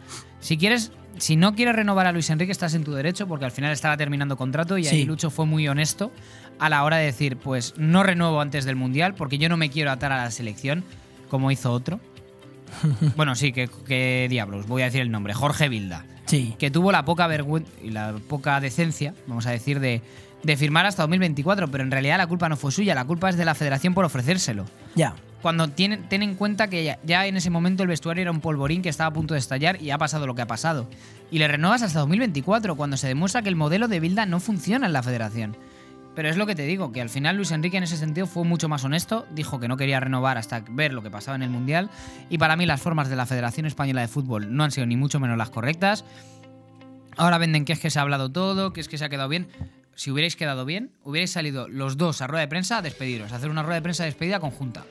Pues no sí. a desaparecer y que Luis Enrique hable en el canal de, el canal de Ibai, porque es que ya conociendo a Rubiales y a su junta directiva, yo creo que no le han dado ni la oportunidad de despedirse a Luis Enrique. Ya, sí, bueno, esa entrevista estaremos pendientes de Luis Enrique con Ibai. Bueno, más que entrevista, una charla donde ahí seguramente Luis Enrique se suelte más de muchos detalles e incluso para el próximo viernes pues destacaremos lo más importante de este, de este directo que va a ser esta noche en Twitch a las 9 de la noche. En cuanto a lo de España y lo del seleccionador de Luis de la Fuente, también habían sonado otros nombres que podían sustituir a Luis Enrique como seleccionador español, pero como bien sabéis, Luis de la Fuente va a estar hasta el año 2024. ¿Querías decirme algo, creo, Alex? Sí, bueno. Un pequeñito inciso. Eh, no, enlazando que digo que Ibai paganos, porque le estamos haciendo aquí la publicidad gratis. Total. Pero no. Pero de los nombres que tú decías, el- creo que el que más ha destacado es el de Marcelino García Toral, que ha rechazado a varios equipos por venir a la selección y mira al final lo que ha pasado. Al final, tanto esperar, tanto esperar, tanto va el cántaro a la fuente, que al final se rompe.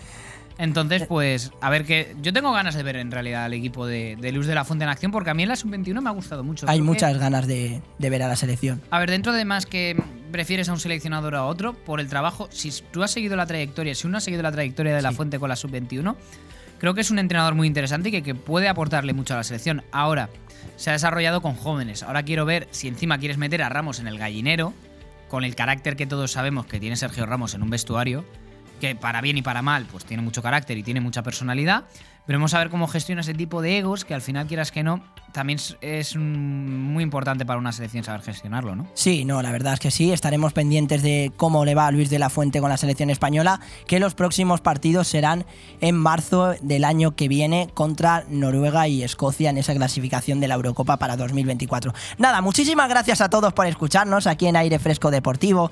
Te voy a hacer una pregunta, Alex. Tú bailas bien y cantas bien, ¿no? Yo creo que sí. Más cantar que bailar, ¿eh? Bueno, pues aquí Tampoco te cantamos y bailamos. eh, y yo tengo una cancioncita ya aquí preparada para cantar, para bailar, para despedir este programa con alegría. Claro que sí, en aire fresco deportivo. Los lunes y los viernes de 12 a 2 y de 9 a 11. Te lo recuerdo siempre, pero me gusta recordártelo. Para que estés aquí con nosotros, para que disfrutes de la radio, de toda la actualidad deportiva. Estamos en directo en YouTube, en Instagram, que nos puedes seguir ya, en Twitch, en Facebook Live, para escucharnos, Evox y Spotify. Y para sintonizarnos ahora mismo, la 104.1. Ahora te voy a lanzar la cancioncita, ¿vale? Si lo que quiero es que no mires la pantalla, es lo que te pido, porque os va a sorprender a todos la canción que he elegido para despedir este programa Aire Fresco Deportivo y para que nos pongamos aquí a cantar, nos levantamos y con alegría. Te la lanzo, Ale, en 3, 2, 1. ¡Alegría!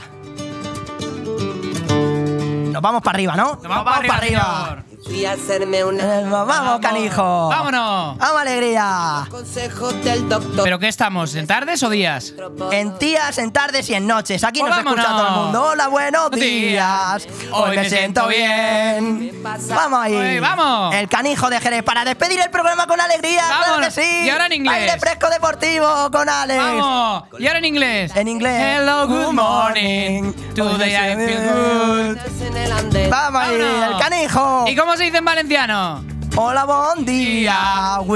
Volver. Vamos ahí, Vamos ahí. alegría. Alex, ¿no queréis bailar? Vamos, para bailar, bailar. arriba. Vámonos. Alegría, aire fresco deportivo. Vamos, Alex, ahí. Vámonos. Sí, señor. Vamos, Ana. Alegría. Yo me veo un día. No, no, no, la pared. Hoy me siento bien. No, Vamos ahí con alegría. Alegría, muchísimas gracias por escucharnos aquí en Aire Fresco Deportivo. Siempre con alegría para despedir los programas, la actualidad deportiva, pero siempre disfrutando, con la mejor alegría que se puede tener, con la mejor compañía que se puede tener siempre. Con Alex, con Ana que nos ha ayudado un montón, con Alex el técnico. Si es que esto es una maravilla de radio, hemos tenido una entrevista muy especial. Nada, el viernes volvemos con muchísima más fuerza, vamos a tener una entrevista el viernes. No me quiero adelantar porque sé que va- vas a conectar enseguida el YouTube, el Facebook Live y Instagram. Hola, buenos días. Que tengáis muy buena semanita. Nos vemos el viernes con mucha más energía y mucha más actualidad deportiva. Hola, buenos días. del huracán. Quiero atravesar la cortina gris